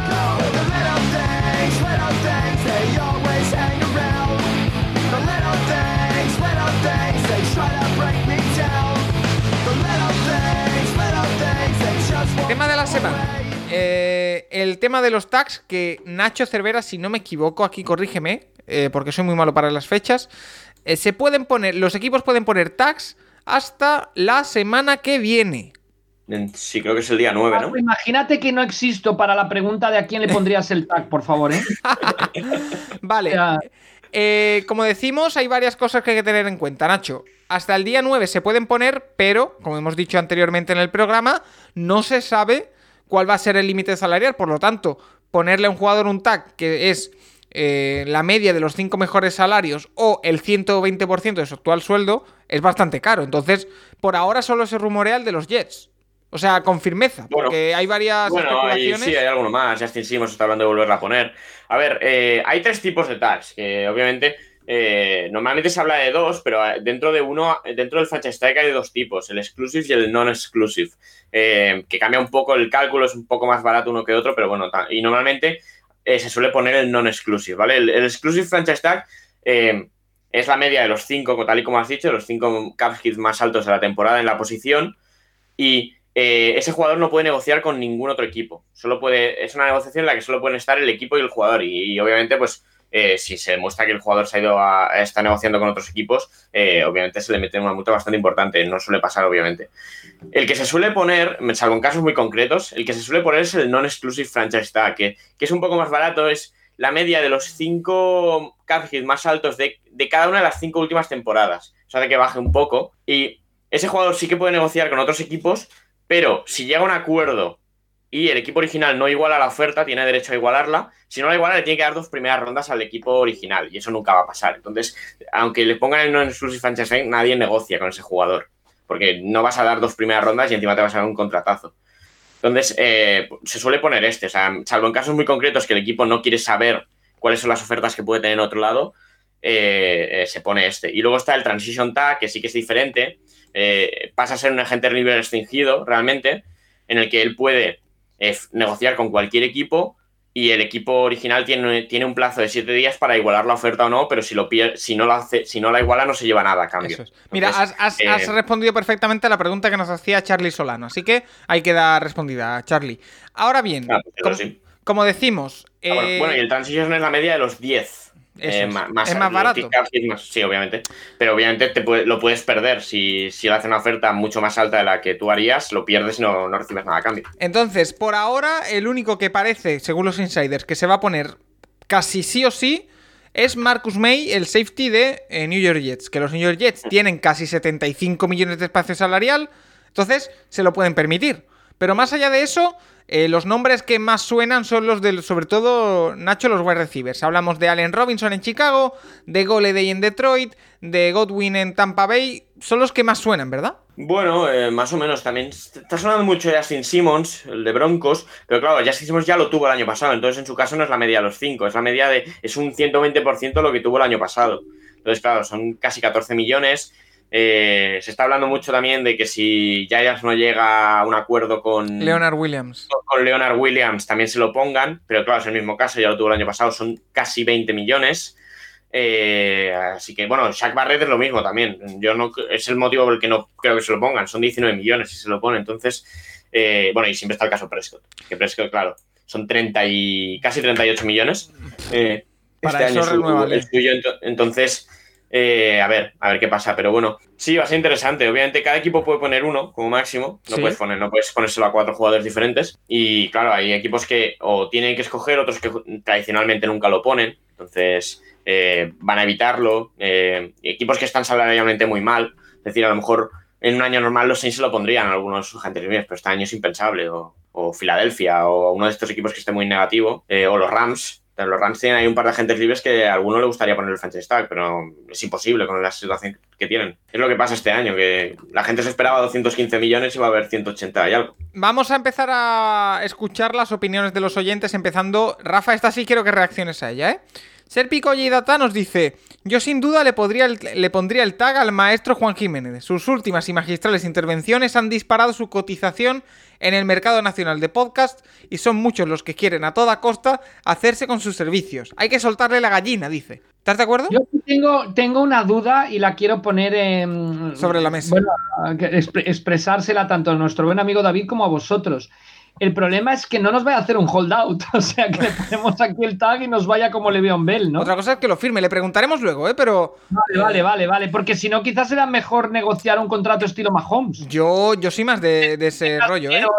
De cap, Paco, pero bueno, yo no sé. Yo si me pongo, eh, eh, si estoy negociando nuevas nego- eh, incorporaciones que también son de bastante caché, entonces eh, hay, que, hay que manejar el salary cap, a lo mejor os tengo que reestructurar vuestros contratos, que bueno, como Sí, fueron los quizá primeros... David también habrá que pedirle que se baje su cap por, por participar en batallas de playoffs y estas cosas para la próxima temporada y hacer sitio para Juan, no lo sé. Eh, lo hablaremos con, con Juan luego, que tenemos esa sección maravillosa QB Nerd. Eh, Pepe Medina nos dice Golede y Alan, Allen Robinson, un poco lo que hemos hablado, los wide receivers. Alfonso Jiménez dice, buenas, yo le pondría el tag a Barrett, el defensive end de Tampa Bay, es diferencial. Eh, Raúl García Plaza dice Justin Simmons, Leonard Williams, Goleday y Allen Robinson. Son los nombres que hemos ido hablando. Eh, Francisco Javier dice principalmente a Taylor Moton. Ese es el Eh, de Carolina. es el ¿no? que hablaba antes. Yo, sí, se está hablando mucho en, Pa- en Panthers de ponérselo. Y, a ver, a ver qué pasa. El Y- tema Hunter Henry, que también habla, pues. eh, claro, el tema es que también lo tuvo el año pasado. Claro, y el problema, por ejemplo, de, de Tampa Bay es que tiene dos jugadores que pueden llevarse un tag y que lo merecen. Son Barrett y Godwin. Eh, un defensive y un wide receiver. Y Davonte David, de verdad. Y, y los Cleveland Browns están esperando a cualquiera que salga de ahí. Eh, no, pero... Y, apar- y aparte hay un tema ahí que eh, el franchise tag, por ejemplo, no, no diferencia entre guard, center o tackle, es línea ofensivo. Entonces, claro, eh, obviamente en esa posición los mejores pagos son los tackles y eso hace que un, fra- un franchise tag para un center o un guard sea carísimo. Son 14,5 millones que no hay muchos que lo estén cobrando. Eh, pero claro, para un tackle es poco. O sea, para Mouton no es mucho dinero, para un guard sí que es mucho. Y ya, por ejemplo, el año pasado igualmente eh, Washington y New England le pusieron eh, a sus guards el tag, pero bueno, no suele pasar. Y lo mismo pasa con los linebackers. Los linebackers no diferencian entre outside linebacker y linebacker. Y como hay muchísimos pass rushers eh, listados como outside linebackers, eh, Khalil Mack Von Miller. y Von Miller, jugadores así, hace que el tag de linebacker se vaya mucho más alto de lo que a lo mejor está la media de la posición de linebacker real como tal. Víctor Sueiras dice, sé a quién no se lo pondría y sería Dak Prescott, haría un Kirk Cousins. Bueno, eh, Asturias Colts, si me tengo que quedar con uno es Allen Robinson. Allen Robinson, el único bastión ofensivo de Chicago, dice OBS Trujillo también. Íñigo de Diego dice, pues lo mismo se lo daría Aaron Jones, 8 kilos. Son 11, ¿eh? Al menos la, la proyección que hace aquí en Over the Cap son 11,11. El, el transition tag en un running back son 9, por ejemplo. Pues por ahí podría andar. Y Entonces, Jasux dice, bastante. para los Bucks va a ser Godwin. Eh, los Tampa Bay Buccaneers son quizá los que lo tienen más complicado, ¿no, Nacho? Para, porque tienen que elegir. Bueno, bueno, sí, tampoco tienen muchísimo espacio salarial, pero bueno, a ver, a ver cómo, a ver qué hacen. Supongo que intentarán renovar, perder a, a uno de los tres, a Barrett, eh, Godwin o, o- o David, a uno de los tres solamente. Vale. Pero a ver eh, cómo lo hacen. Rafa, ¿algo más que añadir sobre el tema de los tags o te ha quedado bien? Me queda perfecto, estoy totalmente eh, y continúo admirado sobre. te- estamos en territorio Nacho ahora, en, en, en off-season, justo antes de draft y todo esto. Nacho, ¿tú te lo pasas mejor durante la offseason que durante la temporada? No, pero bueno, también es, hay cosas ahí, está, No, no, no. con- sobre todo con el tema del draft, la agencia libre me gusta mucho, sí. Ya, ya empezará Y, breve bueno. el tema del draft, ¿eh? Bueno, sí, sí, no, el, el draft ha empezado con todo el tema, ya están ahí que si, bueno, la obviamente la Combine hubiese sido esta semana y este año ha sido muy diferente, pero un año normal ya estaríamos con todo el proceso y con todas las reuniones ahí en Indianapolis? Eh, pues mira, a lo mejor habría que, eh, Nacho, ponerse una combine de otro año y, verla como si fuera la de este año, ¿o no? Sí, o, bueno, no, que va, que va. A ver, si tampoco... Que va, que va. Eh, pues nada, eh, comentado el tema de, los tags, como siempre, muchísimas gracias por vuestra participación. Hacemos otra pequeñita pausa y llamamos a Juan Jiménez, que ya está esperando ahí eh, con todos sus apuntes para dar una nueva masterclass sobre quarterbacks en QB Nerd aquí en el Capologist. El Capologist, tu podcast sobre NFL más interactivo.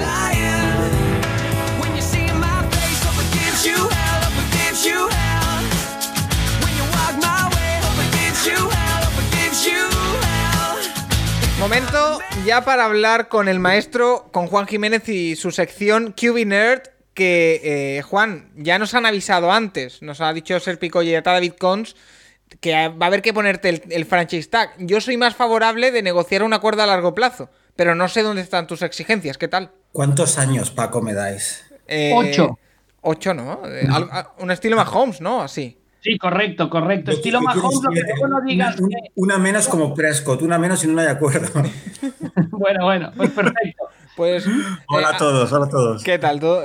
Eh, esta semana eh, hay que hablar de muchas cosas, en especial vamos a, recapitular un poco la situación de quarterbacks en la NFC Oeste, que esta vez creo que sí lo he dicho bien, no soy capaz casi nunca de decirlo bien, eh, pero vamos a hablar de esa NFC Oeste que tiene como protagonista, entre otros, a los Seattle Seahawks, que ya hemos repasado su situación anteriormente, pero queremos darle también un toque más técnico y también, Juan, queremos responder todas las preguntas, la avalancha de preguntas que te ha llegado, porque has tenido un éxito espectacular durante eh, esta pasada semana, que me extraña que no haya llegado antes porque eh, ya lo merecías, pero bueno, estás empezando a tener un reconocimiento. Por eso también hay que cerrarte ya cuanto antes el contrato multianual, porque si no, eh, no sé si te vas a ir a hacer tu propio podcast o, qué, pero, pero bueno, aquí en el Capologis expreso con la voluntad de todos que es que te quedes mucho tiempo, ¿eh? O sea que... Paco, yo te soy muy fiel, Paco, no te preocupes, no hay problema.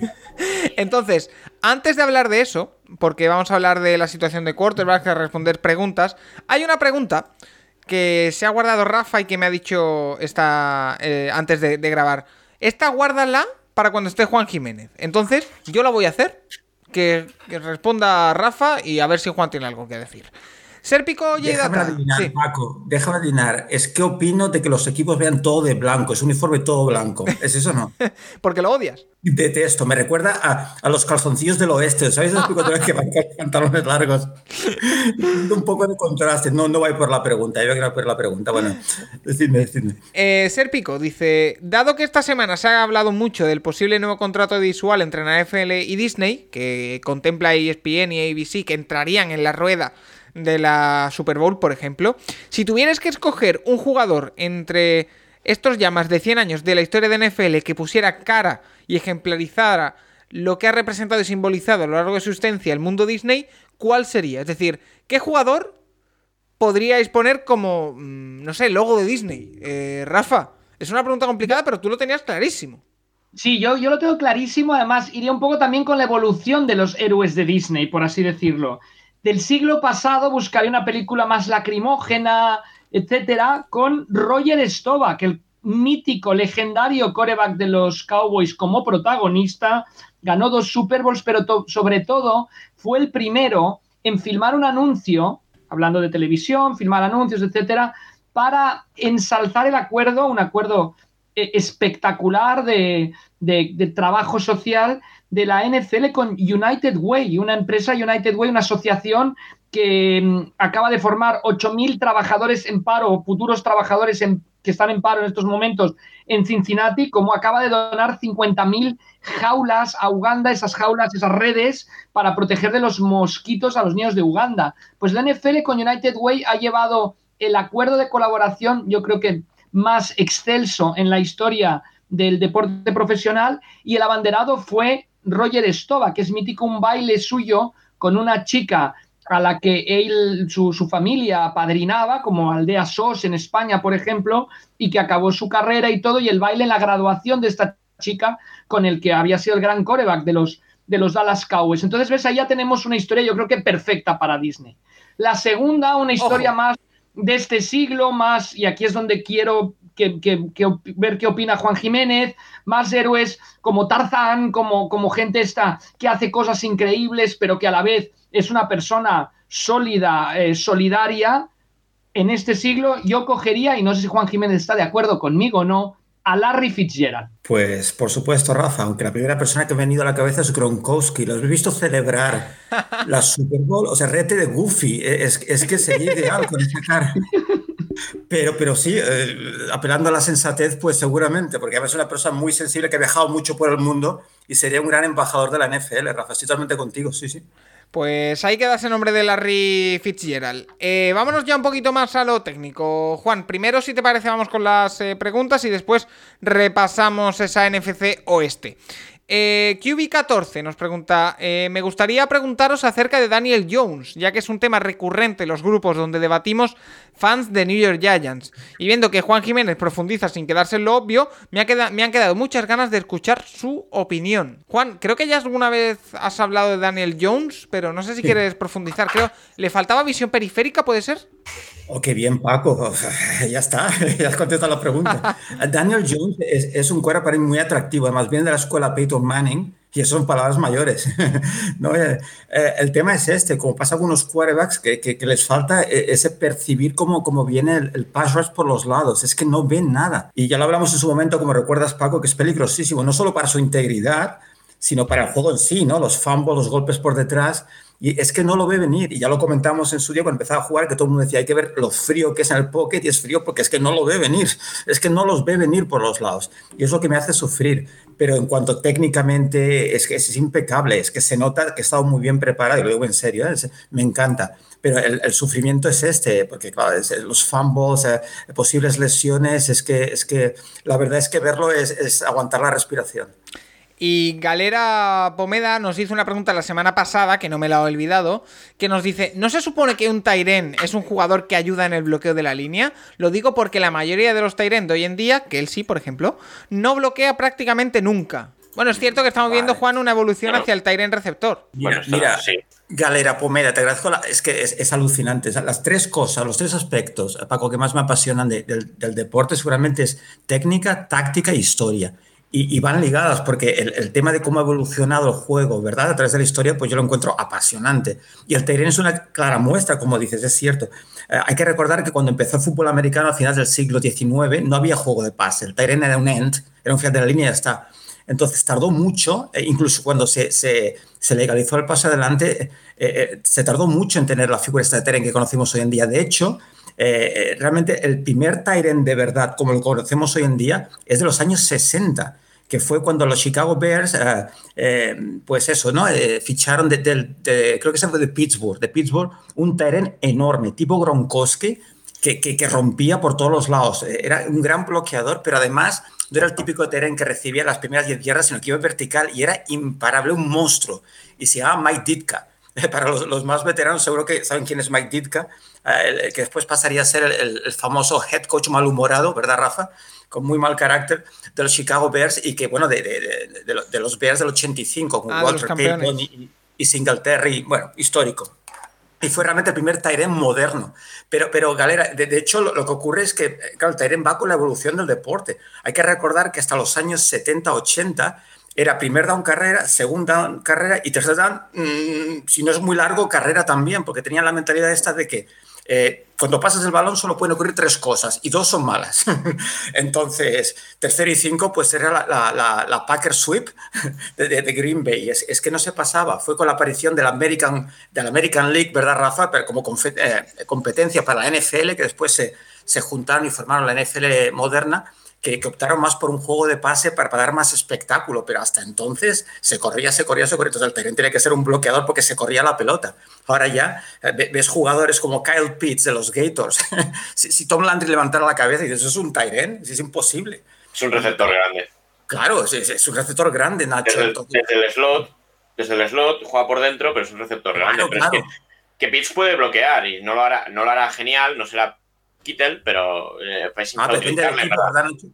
Claro, si tú eres los Tennessee Titans, no, lo vas, a, no, no, vas a coger a Pitts, necesitas un, un terreno más bloqueador, ¿no? O sea, que, que en, en, definitiva con, con, la necesidad del equipo y lo que quieres hacer, pero que el juego ha cambiado mucho, se ha abierto y el terreno es un receptor más, es su prioridad casi. Eh, de acuerdo. Eh, siguiente pregunta. David Jiménez dice: ¿Cómo transmiten el huddle el quarterback la jugada a sus compañeros en tan poco tiempo? ¿Podríais poner un ejemplo de los comandos que suelen usar? Me gustaría saber también durante cuánto tiempo de los 40 segundos puede el head coach hablar con el quarterback.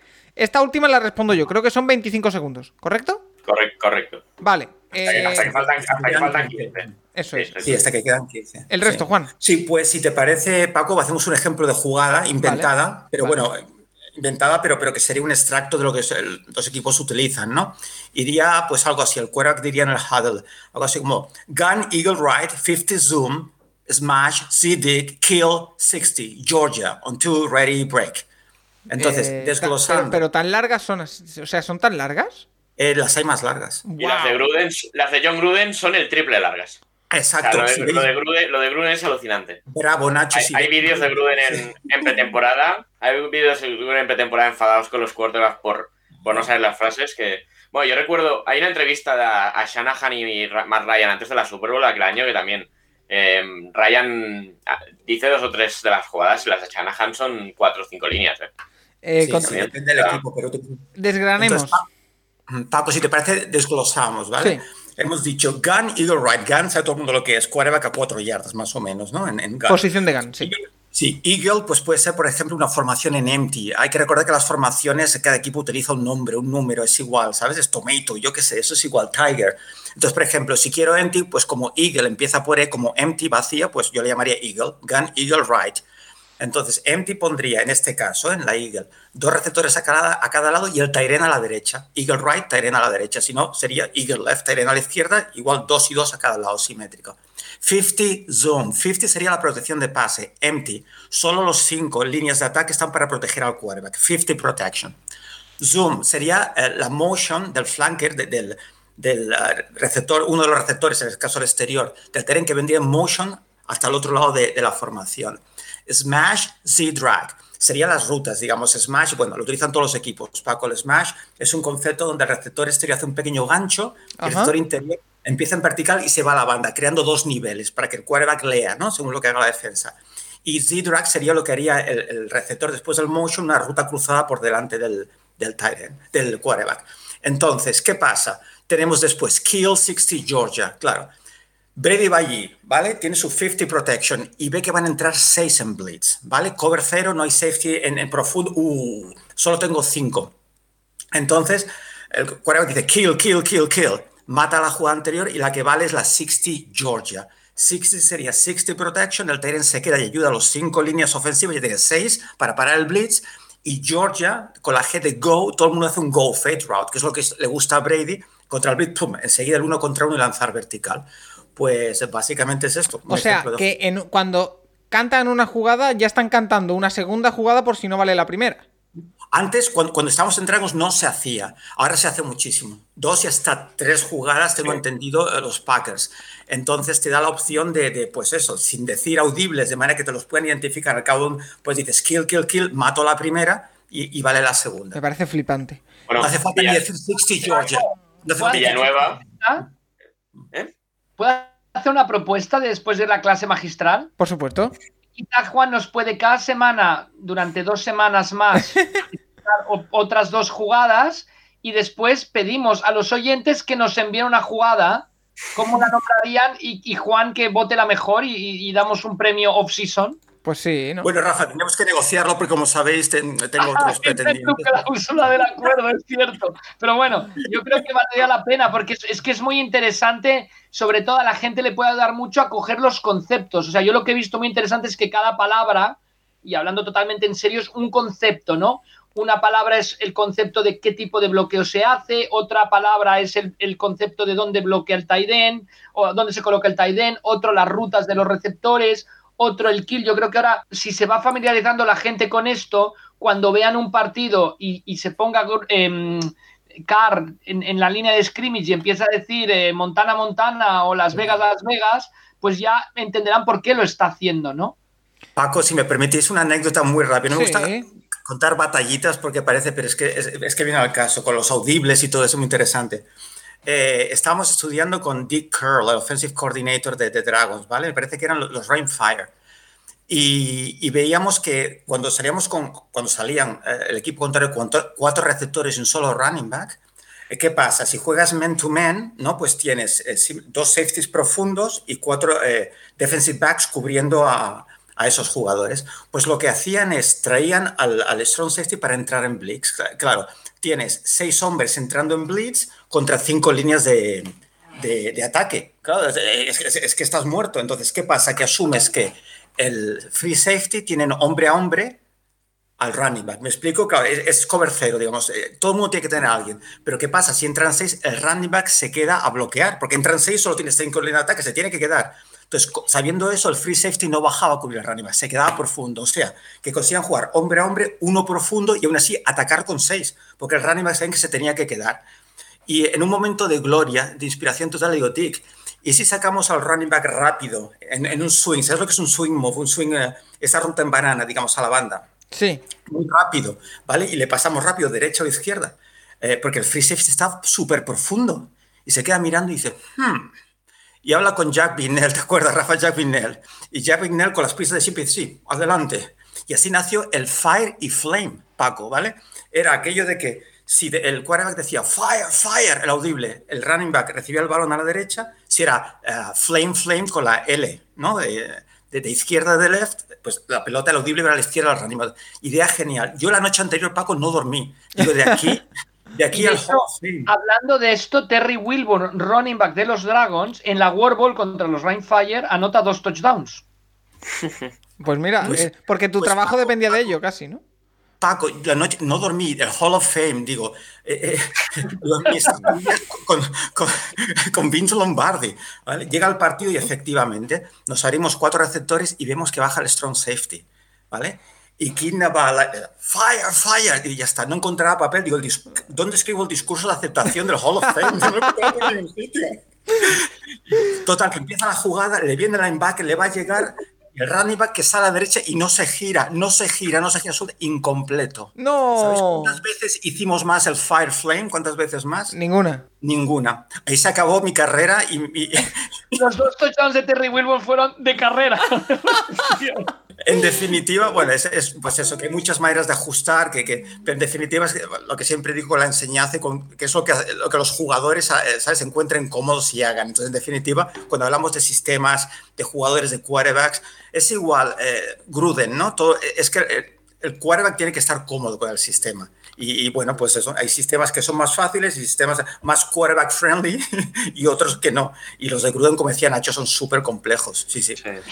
Y bueno, eh, Villanueva en el, en el informe Robinson lo explica, que ellos, ellos salen del Huddle con dos jugadas, eh, Big Ben canta dos jugadas diferentes, y que él, por temas del ejército de las armas, está un poco medio sordo de- del lado derecho, que para ser un left tackle, pues que, que estés sordo del lado donde te habla el mal. quarterback, pues mal vas. Pero dice que él ha tenido que aprender eh, a leer la defensa para ver si van a ir a la jugada A o la jugada B, porque no, muchas veces en campo rival no se entera de si cambia la jugada Big Ben o no.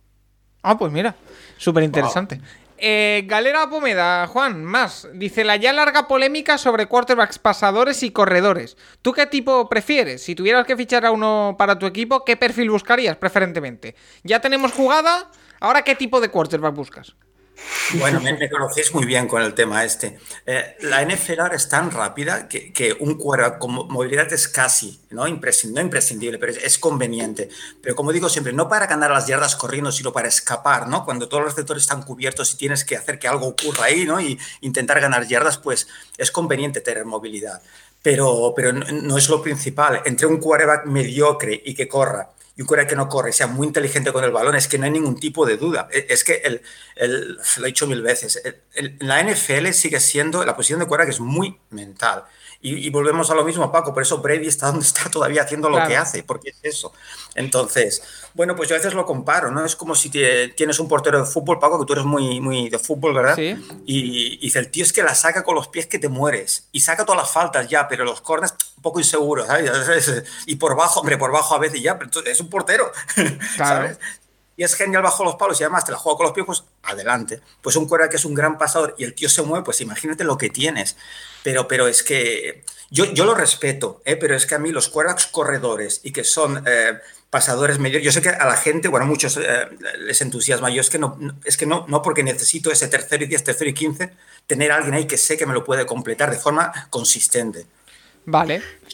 Pero sí es verdad que últimamente se está pasando, o sea, eh, en los últimos años sí que había muchísimos quarterbacks de, tipo Rivers, tipo Kiven, de metro noventa y mucho, casi dos metros, como flaco, que no se movían ni un milímetro del pocket, o los Manning o así, o Brady también es bastante alto, y se está, se está teniendo últimamente a quarterbacks eh, que están sobre el metro noventa. O sea, sí que hay casos extremos como el de Murray o Wilson, pero no eh, se está pasando a un punto más intermedio. O sea, tú, Trevor Lawrence eh, parece muy, muy, muy alto, pero tampoco es que mida eh, dos metros, ni está, ni como puede ser este tipo de quarterback. Lo raro es eh, quarterbacks como eh, como Daniel Jones que se muevan también con Sí. metro noventa y mucho. O Justin Fields está en metro noventa, creo, por ejemplo. O eh, Zach Wilson también está por ahí. O sea, son quarterbacks eh, un poco más, ba- más bajos de lo que vienen siendo normal, pero que tienen mucha más movilidad. Sí que es cierto, Nacho, y recuerdo, y sé, bueno, ya sabéis mi pasión por Burrow antes de, de entrar a la NFL. Burro que lo tampoco es tan, tan, tan alto. No, pero, pero decían de que, porque sabéis que Burrow el perfil es de pocket passer en principio, pero decían- 93. y decían todo el mundo, he's sneaky fast, es engañosamente rápido. Y un poco Herbert también, es mucho más rápido de lo que parece. Es el tipo de quarterback que me gusta, que es súper inteligente y cuando hace falta, ¡pum!, salgo corriendo. Pero, pero, pero como recurso, no, no como... Mahomes, que te es que a veces te acaban matando. Mira a Cam Newton como está ya, pobre, ¿no? Es, Ma- Mahomes, Juan, que es muy interesante, lideró la NFL esta temporada en convertir corriendo, pero como recurso, situaciones de tercer down. Claro, pero incluso la Super Bowl, ¿os acordáis al principio? Se sale por la banda, primer down. Es eso, es eso. Pero, pero no puedes estar pegándote con los linebackers. Es que es absurdo. ¿Sabes qué le pasó con aquella option? ¿no? Es que, claro, hay que protegerlo, vamos. Es que, como recurso me parece que bien, como herramienta es que en college sí, pero en NFL es que lo que decíamos, están todos los, los más guapos, los más rápidos y los más fuertes y te acaban rompiendo. Venga, eh, Juan, hoy Lorenz, sí que estamos. es, Lorenz sí que es más alto eh, de lo que pensaba, pero eso, Mahomes está en metro 91, Wilson también, Zach Wilson, el que se presenta este año también.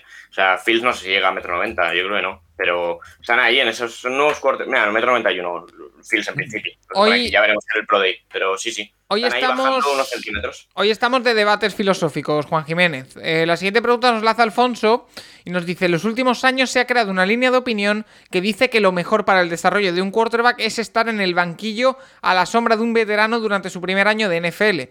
¿Estás de acuerdo con esta, digamos, moda? Yo ya te digo que no. Yo a los buenos lo pongo a jugar. Pero creo que esto lo hemos hablado ya. Ya, pu- pues uh, Tocayo Jiménez, Alfonso, pues no sé por qué, yo lo veo al revés, yo lo veo al revés, eh, y me puedo equivocar, eh, pero lo veo totalmente al revés porque durante muy, antes en el fútbol americano era muy diferente la NFL del college football, muy diferente. Y los quarterbacks necesitaban un proceso más largo de adaptación a entender la NFL, que todavía lo necesitan, pero ahora los sistemas son tan similares que hemos quarterbacks fácilmente jugando ya la primera temporada. Eh, Y no jugando sé, yo bien. como que lo veo al revés. Yo, eh, Juan, la- el, el principal tema que veo aquí es. Yo soy muy partidario de que, sobre todo los buenos, ¿eh? los que salen en primera ronda, los que salen ya en segunda, tercera, que vas a probar, bueno, que lo tengas en el banquillo algún añito desarrollándolo, vale. Pero los que te, te cargas una primera ronda en, en seleccionar un, un quarterback, tienes que ir con ello a muerte. Ahora, eso sí, no le exi- exijas que sea excelso desde el primer eh, año. Por ejemplo, el caso de Tua. Eh, me parece- Kaiser, Kaiser. por- Kaiser. también, Ka- Kaiser se lo quemaron por eso, por a los leones. a, a- a los a- a leones. Deshaun- a Deshaun Kaiser lo quema Hugh Brown, ay, Hugh Jackson, perdón, por eh, sacarlo, ahora te quito porque has fallado un pase, ahora te meto en medio de un partido, ahora te quito, ahora es titular, ahora no, te lo cargas mentalmente, lo que hemos hablado Pero- durante la temporada con Tua. sí, Pero ya, no ya. puedes, o sea, no puedes esperar o que todos los quarterbacks que salen en primera ronda funcionen desde el principio. No, no, Entonces, no, no, no. yo sí soy Además, partidario de ponerlo a jugar, pero oye, ten en cuenta que tienes un rookie. Sí, pero Ideal. casos como el de Deshaun- Deshaun Watson, suplente de, ¿cómo se llamaba? El que pusieron, eh, que, que duró medio partido. O sea, Watson en la segunda parte del primer partido ya estaba en el campo, aquel primer, partido, aquel primer año, y sale y empieza a, empieza a liderar. Bueno, los primeros seis partidos de Watson antes de que se parta la rodilla, el año rookie, eh, son brutales. O el año pasado. Baker Mayfield, sea, Baker Mayfield con Tyrod Taylor, ¿qué sentido Herbert- tiene forzar esa situación? Van a aprender de Taylor.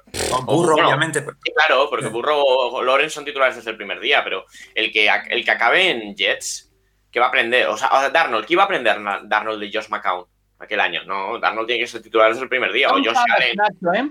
Tom Savage era exacto. Eh, y lo mismo con Josh Allen fue titular desde el primer día, pero es que, no sé, hay, hay otros quarterbacks que sí, dependiendo de la situación que tengas. El caso de Mahomes, que tenías a un muy buen quarterback, o si, o si Atlanta coge este año a alguien con el 4, pues es lógico que no lo ponga a jugar desde el primer día porque tiene un quarterback que es de los buenos y, que, que, como transición está bien. Pero el que coja Jets o el que coja, por ejemplo, los Panthers, depende del quarterback que cojan, pues seguramente ya sea mejor que Bridgewater el que cojan. O sea, eh, la, o sea si cogen a Lance en el 8, eh, va a haber una batalla real entre los dos. O sea, no, no, no, tendría muchísimo sentido que sentasen a, a Lance a aprender de Bridgewater. Si, es mejor que él, de verdad. Yo sigo en las mías. Yo creo que los buenos, los que tú consideras que merecen una primera ronda, como mínimo, ¿eh? por poner un. por acotarlo, tienen que jugar, porque para eso te has gastado una primera ronda. Ahora bien, todo el mundo con las expectativas calmadas. Es decir, no todos son de Sean Watson, no todos son eh, Justin Herbert, no todos son Joe Burrow. O sea que tienes un, quarterback que eh, va a cometer errores y no por eso es malo. Entonces, bueno, un poco un media de todo, eh, me, parece a mí. más, a ver. vale. Eh, Charlie nos pregunta, ¿de verdad hay tanta diferencia entre quarterbacks? Yo los veo a todos tan buenos que incluso a veces veo que a quarterbacks medios como Garoppolo, Wentz o Cousins se les falta el respeto como si fueran mancos y no lo veo tan por debajo de otros quarterbacks, salvando a los élite, por supuesto. Eh, en esto, eh, Juan, estoy muy de acuerdo. Es decir, sí que es cierto que hay unos quarterbacks que son super élite, pero después a lo mejor hay 15 quarterbacks en la NFL que lo que les cambia es el entorno en un entorno más favorable mm, todos harían algo parecido. Ah, con su estilo cada uno, mm. pero... Ah, no sé, Paco, no sé, no sé. A ver, con todo el respeto, claro que si un quarterback que llega a la NFL es, algo extraordinario. Un quarterback, una persona que juega quarterback a la NFL es para quitarse el sombrero. Claro. Porque la complejidad de los sistemas, pero a partir de aquí, bueno, es, deporte profesional y quiere resultados. Y hay quarterbacks que son consistentes y otros que no. Y, y, Cousins para mí es uno de ellos. Cousins es que te pones a ver un partido y dices, vaya maravilla, ¿no? Michigan State, y otros que dices, ¿por qué no estoy viendo la quinta temporada de Peppa Pig? Que me han dicho que hay, que un giro argumental genial al final, me lo estoy perdiendo, ¿sabes? Entonces, em, en definitiva, son los resultados y, es la, constancia, la consistencia y, no todos son así. Entonces, pues claro, es, creo normal pues que tengan esa presión y, esa exigencia de cara de, bueno, pues, de parte de, de los fans y del equipo. Vale, vámonos a nombres. yo creo que también sí que depende del entorno que hemos visto historias de coreback como Jeff Hostetler que gana una Super Bowl con los Giants, Stan Humphries que es el único capaz de llevar a los Chargers a una Super Bowl, una franquicia donde han jugado Dan Faust y Philip Rivers, que en un entorno adecuado, con una defensa adecuada, con un entrenador que, busque em, intensificar las cualidades de ese coreback, puede mucho más que uno que lo ponga en situaciones que es imposible que funcione. Rafa, Trent Dilfer, pero Trent Dilfer, más, Claro, pero más que nada, más que, eh, como has dicho, de, sacar, yo creo que es un poco, bueno, el, el, el, manager, ¿no? Lo que decimos, el game manager, eso es lo que es, ¿no? Son, jugadores, pues, que se tienen un talento limitado, pero no son muy erráticos. Entonces, lo que decíamos, ¿no? Y lo dije, me parece, el otro día, claro, si tienes a, a Trent Dilfer, por ejemplo, en su momento, o a, yo que sé, a Agrópolo, ¿no? Con, con, con, un buen reparto alrededor, pues te sale una buena película, pero necesitas un buen reparto alrededor. Eh, si no, eh, es que él solo no, no, no, te va a convertir eso en un blockbuster, un éxito de taquilla, ¿no? Es, y es el problema con estos quarterbacks, que, que, que, a la hora de verdad, si todo cae sobre sus hombros, es que no consiguen llevar el tipo de... Y yo en esto, lo siento, pero Tannehill es otro de ellos. Tannehill ha cambiado, Tannehill está en un equipo donde, donde todo lo que le rodea y está haciendo, pues lo está haciendo muy bien pero que no es, no es ni Mahomes, ni Rogers, ni, nunca lo serán. Son, son cueras con talento, pero un talento limitado. Y es la figura esta del game manager que los últimos años está hablando, y es por esto, es gente con talento, pocket quarterbacks, que no han llegado a despuntar de, la manera suficiente por su talento, pero eh, te dejan el equipo si todo, si todo funciona. Vale, eh, vámonos a nombres propios. película, premier, no sé qué, ¿no? Sí. Pero Tannehill no sería entonces tu protagonista de la película de Disney y NFL. Sí, sí, el casi, si todo, si todo el reparto alrededor es bueno y el director es bueno y el director de fotografía es bueno y el que me ha compuesto la banda sonora es buena, sí. Sí, pero, pero bien, no, bien, es un quarterback que, con la falta de quarterbacks que hay, claro que sí, Tannehill, pero es lo que es, o sea, no, no es, no es un quarterback que te va a remontar todos los partidos dos touchdowns en el, en el cuarto cuarto, es que no, no lo veo, ni Garoppolo tampoco. Nombres propios. Mira, justo el Garopo, lo que me has dicho. Nos dice Ángel Juan, ¿qué facetas del juego crees que tiene que mejorar o intentar mejorar Garópolo? ¿En qué ejercicios centrarías su entrenamiento este año, suponiendo que sigue de titular en 49ers? También tenemos una preguntita de eh, Nomadapi, eh, que ¿cuál sería mejor quarterback para 49ers? No sé si el mismo Garópolo, eh, Juan. Ya. Eh, Garoppolo, no me desagrada Garoppolo, pero un poco la sensación de que se precipita mucho a la hora de. Eh, va como que es, poco paciente, ¿no? Busca el primer receptor, no está, segundo no está. Y lo ves como va mirando al otro como muy desesperado y, el timing de la jugada se rompe. Eh, no lo sé. Yo, os digo que no me desagrada Garoppolo. Es dentro de lo que es otro game manager, pero como, la falta de quarterbacks que hay, pues no es mala opción pero, pero ni mucho menos yo creo que es uno de los top quarterbacks. Entonces, a partir de aquí, mm, tienes lo que tienes, ¿no? Y, bueno, pues a la verdad, cuando tienes que, mover la pelota solo pasando, pues yo creo que el equipo sufre. Entonces, no sé si van a tener otra mejor opción, no sé qué va a pasar, pero, pero bueno, así lo veo. Vale, eh, más nombres propios. Charlie nos dice, eh, Kyler Murray es de los pocos quarterbacks no cuestionados este año. ¿Has visto alguna mejora en él en, en las lecturas? Creo que es el punto que le falta para meterse en el top 10 y puede que año a año vaya interpretando mejor y pueda superar el handicap del tamaño. Muchas gracias. Eh, mira, Juan, esto es una opinión personal mía. Si algo puede mejorar un quarterback o si algo mejora un quarterback con los años, son precisamente las lecturas y saber ver qué está pasando, ¿no? Sí, la experiencia, y vosotros sois más estudiosos de la NFL en general, pero la sensación, una de las estadísticas claves de Kyler Murray es que no pasa mucho al centro, no en esas 10, 20 yardas, y yo creo que es un tema de visión simplemente, porque es un fuera pequeñito y está mucho más cómodo pues saliendo a los lados. Pero a pesar de, mira, lo hemos hablado, me acuerdo con Nacho que estábamos de acuerdo, que el zip ese que tiene la pelota como es, increíble, y tiene una, pelota profunda que es... Se nos, se nota que ha jugado a béisbol y tiene una potencia de brazo tremenda. Pero sí, tiene el mismo problema que, que tiene Wilson y, obviamente su forma de jugar siempre va a hacer peor a las líneas ofensivas que tiene delante. Y sí, el tema de la visión pues es lo que hay. Que, que Brice no haya tenido tantos problemas estos años es curioso. ahí los pasecitos con casi a puntillas, pues... Eh, pero bueno, Murray, pero Murray va a seguir generando. A ver, eh, no sé, a mí con Kingsbury me deja dudas, ¿eh? pero esa unión, pero bueno, veremos. Está en tercer año, o sea, está en un año importante ahora. Y más viendo el fichaje que han hecho esta semana. El tema es que no van vertical, con el supongo que se no tiene los receptores ya, ¿no? Porque fichar ya está más, bueno, pero que les falta ir mucho, porque tiene un brazo tremendo. Entonces, si consiguen fichar adecuadamente para poder atacar, porque ya sabéis qué pasa lo de la manta, si consigues ir vertical en el pase, es que con la movilidad que tienes, que, y veis a Paco hablando del cuero corredor y a y pasador, ¿no? Yo prefiero mil veces a Murray que, que, a, que, a, que a Lamar Jackson, porque Lamar Jackson para mí es unidimensional, es un corredor increíble, pero es un pasador mediocre. En cambio, yo veo ¿eh? a, a es que lo veo muy diferente. E, es un gran pasador, pero, con una agilidad tremenda. Es, mucho más completo. A ver cómo evoluciona. Aún le queda y, ves que a veces las decisiones, pero bueno, como dices tú, pues trabajando y, con, el equipo adecuado, pues quién sabe. Mm. Venga, otro nombre. Matrioska nos dice: ¿Qué opinas de Josh Allen? A mí en playoff me deja dudas. ¿Cómo se analiza la dureza mental? Eh, ah, perdón. ¿Y cómo se analiza la dureza mental de un quarterback? Son tres horas de mucha intensidad psíquica extrema, por eso es que para mí Brady eh, tiene sobre todo dureza mental. Entonces, eh, Josh Allen, ¿qué te parece? Y con respecto a su, a su dureza mental, que quizás es una de las grandes dudas que nos deja, ¿no? Sí que es verdad que la mentalidad de Allen, yo creo que sobre todo este año ha mejorado mucho y se ha convertido en un auténtico líder, si no lo era ya, pero no sé si le llega. Bueno, veremos. Eh, lo hablamos Josh Allen, que yo para mí es una de las cosas más increíbles que he visto en mi vida. Eh, el tema de la precisión, porque siempre he dicho que, que la precisión y la potencia de brazo lo puedes mejorar, pero de forma muy limitada. Porque si no, todos los quarterbacks serían, todos entrenan cada día.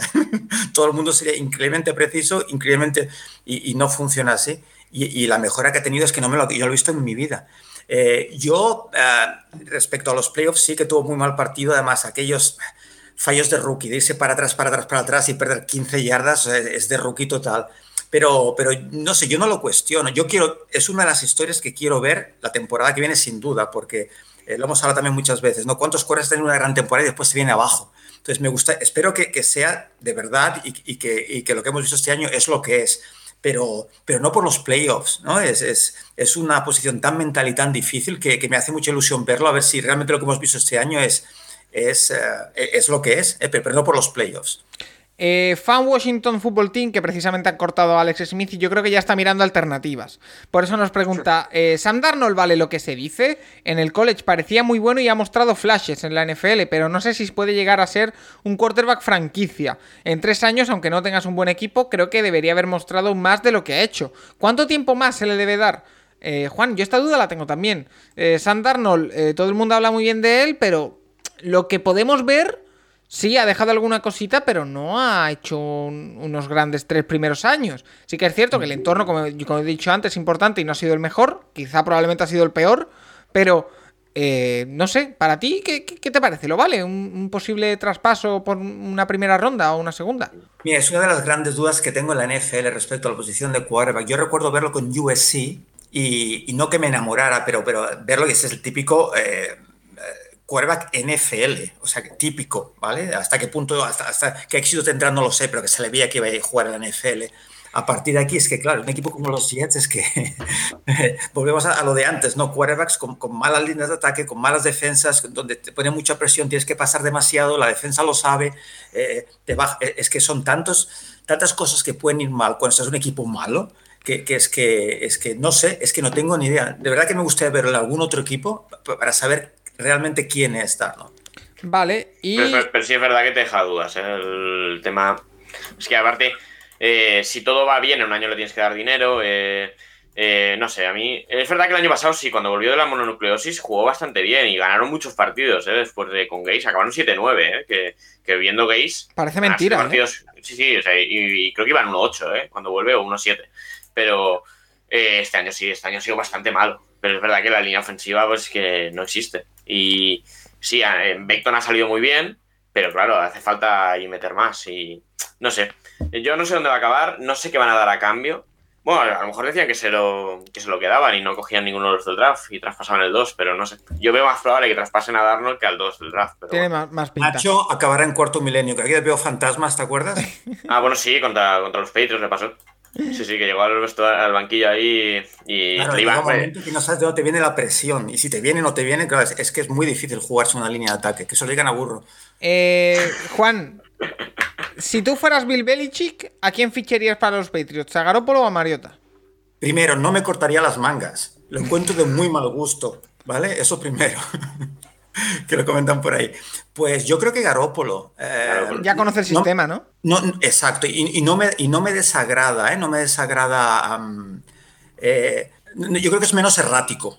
Yo creo que es bastante menos errático. Además, tengo entendido, ¿no? Que Belichick eh, en su momento, cuando estaba con Brady, casi quería, ¿no? Pensar en el futuro con Garópolo. Entonces, yo entiendo que sí. que él se, además, él se quedaría con Garópolo seguro. Yo, Y, y dentro, de- y dentro de que Garoppolo también se lesiona bastante, Mariota se lesiona mucho más, ¿eh? O sea, Mariota Sí. no juega una temporada completa en la NFL. yo es que lo siento, pero yo ese tipo de quarterbacks, Mariota, Trubisky, son mi debilidad. No me preguntes por qué. Los, ma- los malos. No, eh, lo- Ese tipo de coreback. Los hawaianos, también. También, como tú. los de, los de nombre italiano, Mariotta. Y Garoppolo, sí, sí, sí. Eh, David Jiménez, ya un, un par de preguntas para, para cerrar esto antes del repaso de quarterbacks de esa NFC Oeste. Eh, David Jiménez eh, nos pregunta eh, qué jugadores pueden ir y cuáles son las principales diferencias entre Senior Ah, Bowl, Combine y Pro Day. Creo que Nacho tenía preparado algo. Bueno, yo más o menos lo sé. O sea, es por orden. La, la Senior Bowl fue hace un mes, más o menos, un poco más. Y ya lo dice el nombre. Pueden ir los Senior. Es Eh, un y partido, los- un partido entre los mejores seniors de cada promoción. Es como un un ya Sí, bueno, jugar en, en college, o sea que se ha acabado su carrera universitaria. Sí, senior. se, se reúnen Es para en- seniors y juniors de cuatro años. Sí, es. juniors que se hayan graduado. Eh, los de Exacto. tercer año que se gradúen más rápido, pues, se gradúen a finales de diciembre, pueden también ir. Y bueno, va por invitaciones, no va quien quiere. Eh, la lleva- aparte, está muy bien montado, la verdad. Lo lleva, ahora lo lleva un, uno, que se, uno que se llama Jim Nagy, que era un ojeador de pues, estuvo en Seattle, estuvo en muchos otros otros equipos. La verdad es que lo hace muy bien en temas redes y tal. Y suben todos los vídeos y está muy bien porque durante toda la semana van haciendo unos contra unos, eh, bueno, pequeñas, como sería un entrenamiento normal. Y aparte, pues eso, ya, lo dijimos, eh, cada, equipo lo lleva un, staff de verdad de la NFL. Entonces, pues eh, bueno, pueden ir viendo los equipos cómo mejoran durante la semana, cómo asimilan conceptos nuevos. Y está bastante bien. Eso, van seniors de todas las posiciones. Luego viene la Combine, que hubiese sido esta semana y no ha sido, eh, no ha podido ser este año. que esto es NFL, se reúnen en el estadio Los Colts desde hace ya un montón de años. Y va por invitaciones, eh, invitan a un montón de jugadores, eh, cada posición lo hace un día. Y los que se suelen quedar fuera son los que han tenido cualquier tipo de temas legales con, pues, eh, temas con, pues, de abuso de, bueno, de género. se quedó fuera, por ejemplo, Tyree Hill por, pues, por pegar a la novia en la universidad, Frank Clark por lo mismo, Jeffrey Simmons también tuvo un tema en la universidad y estos jugadores se suelen quedar fuera, pero el resto, el resto prácticamente todos van. Pero hay algunos, sobre todo los principales. Hay un límite, creo, de 335 jugadores. ¿eh? es que, eh, eh, analizar a todo el mundo, estudiar a todo el mundo es imposible. Creo que estén los 305 el límite. Y que hay jugadores que deciden no hacer algunas cosas.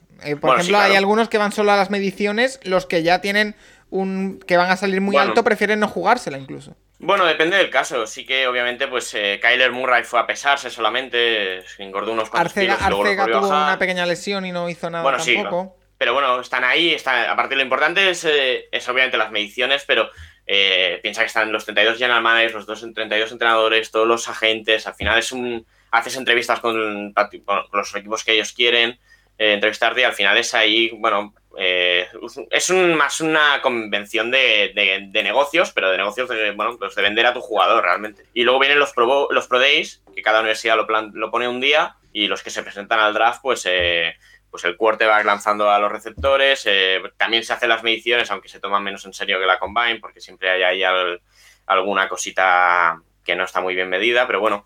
Eh, por ejemplo, eh, Lorenzo lo adelantó, lo hizo hace dos o tres semanas porque se, operó el codo si no lo hubiese hecho el día normal de Clemson. ¿Codo o hombro? Eh, hombro. El de no, el de no, lanzamiento. Juan, lo resumimos muy brevemente. la Combine es donde se miden y se hacen unas pruebas todas iguales a los mejores jugadores de cara al draft eh, el Pro Day son normalmente los jugadores que no pueden ir a la Combine, pero también los que eh, van a la Combine, sus propias universidades organizan eventos para que vayan ojeadores a verles. Y la, privada. Eso es. Y la Senior Bowl es un All-Star, entre comillas, de los mejores jugadores que sí o sí van al draft porque son senior. Exacto. Aprobado, Paco. Vale, perfecto. Y luego eh, cada equipo puede hacer pruebas individuales a ciertos jugadores. Este año no sé cómo irá con el tema del COVID, pero ya el año pasado tampoco lo dejaron hacer, pero normalmente tú... ¿eh? Ah, no, normalmente tú podías traer al jugador a las instalaciones, hacerle pues eh, diferentes ejercicios y demás. Y este año no sé cómo lo harán. Y el año que viene no lo hicieron. Y, luego sigue las entrevistas pues, por Zoom. Este año otra vez. ¿Has analizado a David Mills, que sorprendió al no quedarse un quinto año en Stanford, Juan? Nos preguntado Sevigo. Pues sí, muy interesante la pregunta. Stanford es, de aquellos, eh, bueno, universidades, Rafa lo sabe, sigo montones de universidades. Y Stanford son las que tengo más cariño, porque igual que Notre Dame es muy exigente con el tema académico, ¿no? Y, exigen que seas un student athlete, ¿no? Que seas un gran deportista y un gran estudiante. Y además que estuvo el hijo de Oliver Luck, ¿no? El, presidente de nuestra liga, ¿no? Sí, entre paréntesis, Juan, un dato muy interesante de Stanford, aunque no sea de las top en, fútbol americano, porque en, tema de estudios sí que lo es, es la única universidad que ha tenido tres quarterbacks elegidos número uno del draft. Jim Plunkett, John Elway y Andrew Locke. Sí, sí, alucinante, alucinante. Pues eh, Paco, aunque es una universidad, este año la verdad es que no los he seguido en directo, pero sí que recuerdo, recordar haber visto highlights de, de Mills. Y de hecho, pues eh, viendo la pregunta, pues este fin de semana he estado, pues eso, mirando un poco a ver en, eh, qué es lo que vi en su momento que ni me acordaba, la verdad, como que ni me acordaba. Y bueno, es, es un chaval con planta, con, con eh, buen brazo, tiene muy preciso el pase, diría yo, el juego de pies es brutal, lo, que, lo que decimos siempre, ¿no? Que, que mira a la izquierda y los pies la acompañan, siempre está situado para lanzar. El tema es que lo que pasa con muchos quarterbacks de estos jóvenes que salen del college, los que son corredores, ¿eh? que cuando la primera opción eh, no está desmarcada, tienden a correr con el balón. El caso de Mill es muy lento y lo que hace es forzar el balón en la segunda tercera opción. Y, viendo los highlights, esto ves pases que completa, pero es que, mm, ¿dónde vas con ese pase? Eh, pases que la NFL ni de broma los completa, sí, los completa con el otro equipo. Entonces, no lo sé, sí que ha bajado mucho su, su caché y, supongo que es, que es por eso precisamente, ¿no? Que se puede corregir o no, ya veremos, ya veremos, ¿no? Sorpresas han habido en el draft. La planta la tiene, el brazo también. ¿eh? El tema es, como, como siempre, en la NFL, el decision making, ¿no? El tomar decisiones, que es tan importante. Vale, y para cerrar. Que Oklahoma, perdón, que Oklahoma igualó a Stanford al elegir a Kyler Murray. Tiene Kyler Murray, Baker Mayfield y Sam Bradford, Oklahoma. Oklahoma State, ¿no? hablando ya de los últimos años, ¿no? ¿Es Oklahoma o Oklahoma State? Oklahoma, Oklahoma. La de, la de Lincoln Riley. Es verdad. Eh, Carlos Gómez, la última, Juan, antes de irnos al repaso de la NFC Oeste. ¿Cuál es la, principal diferencia entre un strong safety y un free safety? Si te digo que uno es eh, libre y el otro es fuerte, supongo que no, ayuda mucho.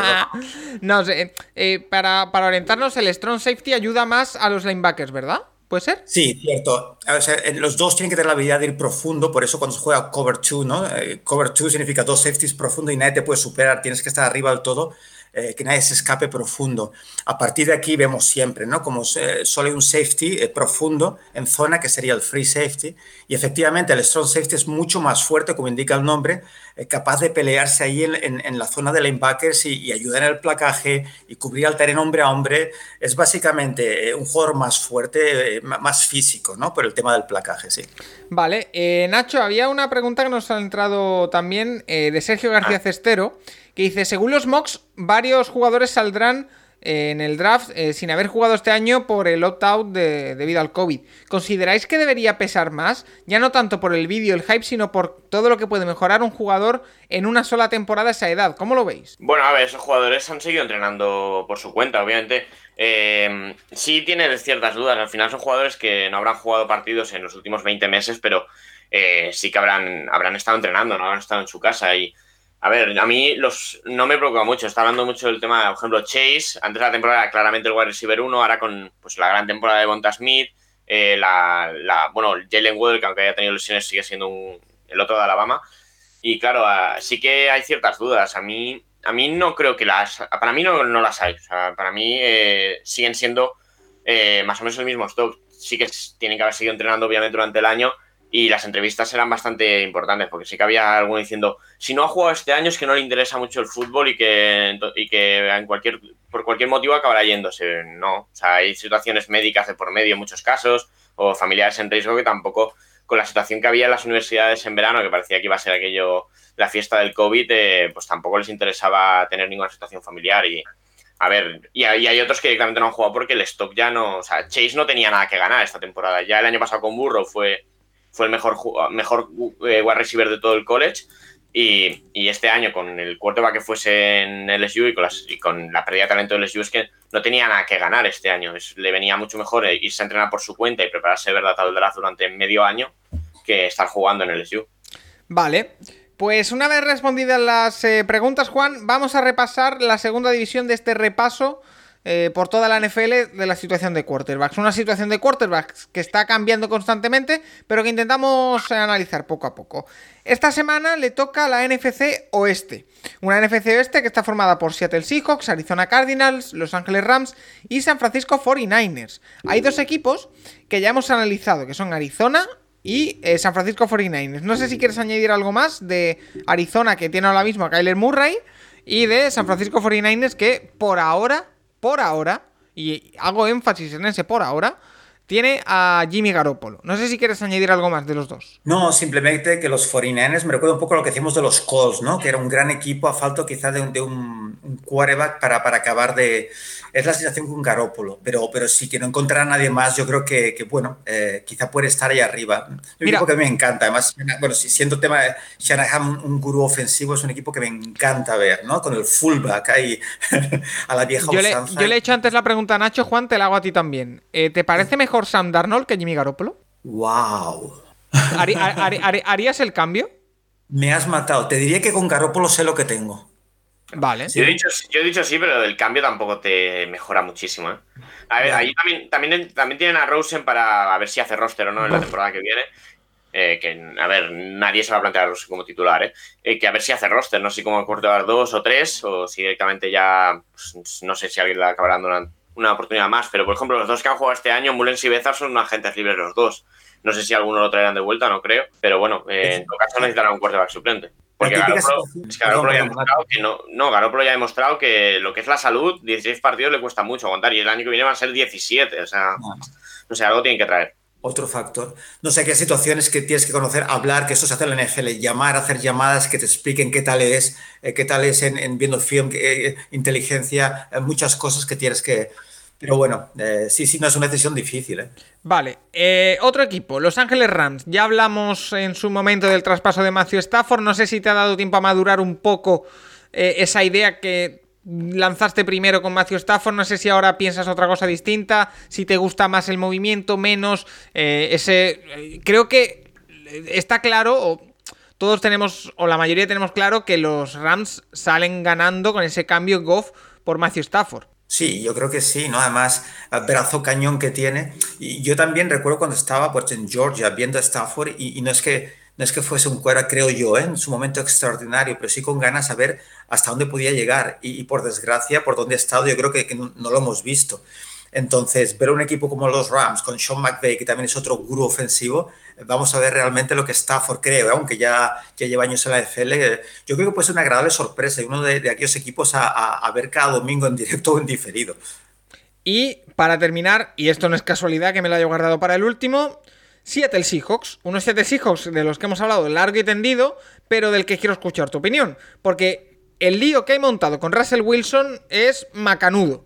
Entonces, eh, ¿Cuál es tu visión? Porque eh, ¿están justificadas las quejas de Russell Wilson o no? Yo supongo que sí, con la protección de pases, sobre todo en, la parte interior, ¿no? Los es, es, que eh, es normal. Yo creo que sí, Paco. Lo que se sorprende es que se haya hecho tan público. Incluso el otro día escribí a Rafa, ¿verdad, Rafa? Y digo, ¿va en serio lo de, lo de Russell Wilson? Que, que vaya tan, ¿no? A, saco. Y bueno, supongo que llega un momento que está harto y que eh, no sé si es un aviso para conseguirme una buena línea de ataque y rodearme bien y protegerme bien o me voy. Eh, ¿Tú qué harías siendo Seattle? ¿Perdón? ¿Tú qué harías siendo Seattle? Merece la pena mantener a Russell Wilson, ¿no? Hombre, claro, claro. Es que los 13 picks que esta temporada es que no es Russell Wilson, es que no puedes juzgar por esta temporada. Es que eh, eh, no. puedes juzgar, sí, pero por la situación que tienen. Es que es lo que decimos, es que Paco, es que quarterbacks como Russell Wilson y los otros 6, 7, 8 que hay, que dices, ¡buah! que son del top 10, es que es muy difícil conseguir un quarterback de estos. Entonces, a muerte, lo que haga falta para que se quede, claro que sí, pero hay que protegerlo. Vale. Yo, yo voy a exponer eh, en, el, en, el, en, el, programa de, de Seahawks, llevábamos todo el año con una broma, que era eh, traspasar a Wilson y coger a Wilson en el draft y obligarle a llevar el 3. A ver si no acaba pasando. A Zach Wilson. sí, para tener la misma camiseta con el mismo nombre y el mismo número, pero con otro curso. No sé, no, no va a pasar, pero sería gracioso. No, a ver, el tema es eso, que los nombres que han salido para el traspaso, ninguno, bueno, Dallas tiene el 10, pero es que el resto te plantas con sin quarterback de ninguna manera y no va y un dinero muerto y alucinante, pero bueno. No sé, yo creo que Wilson va a aguantar aquí, eh, yo lo he dicho antes, un año y el año que viene ya veremos. Pero... De acuerdo. Y lo de la línea ofensiva sí tiene cierta parte de razón, pero no sé, tampoco.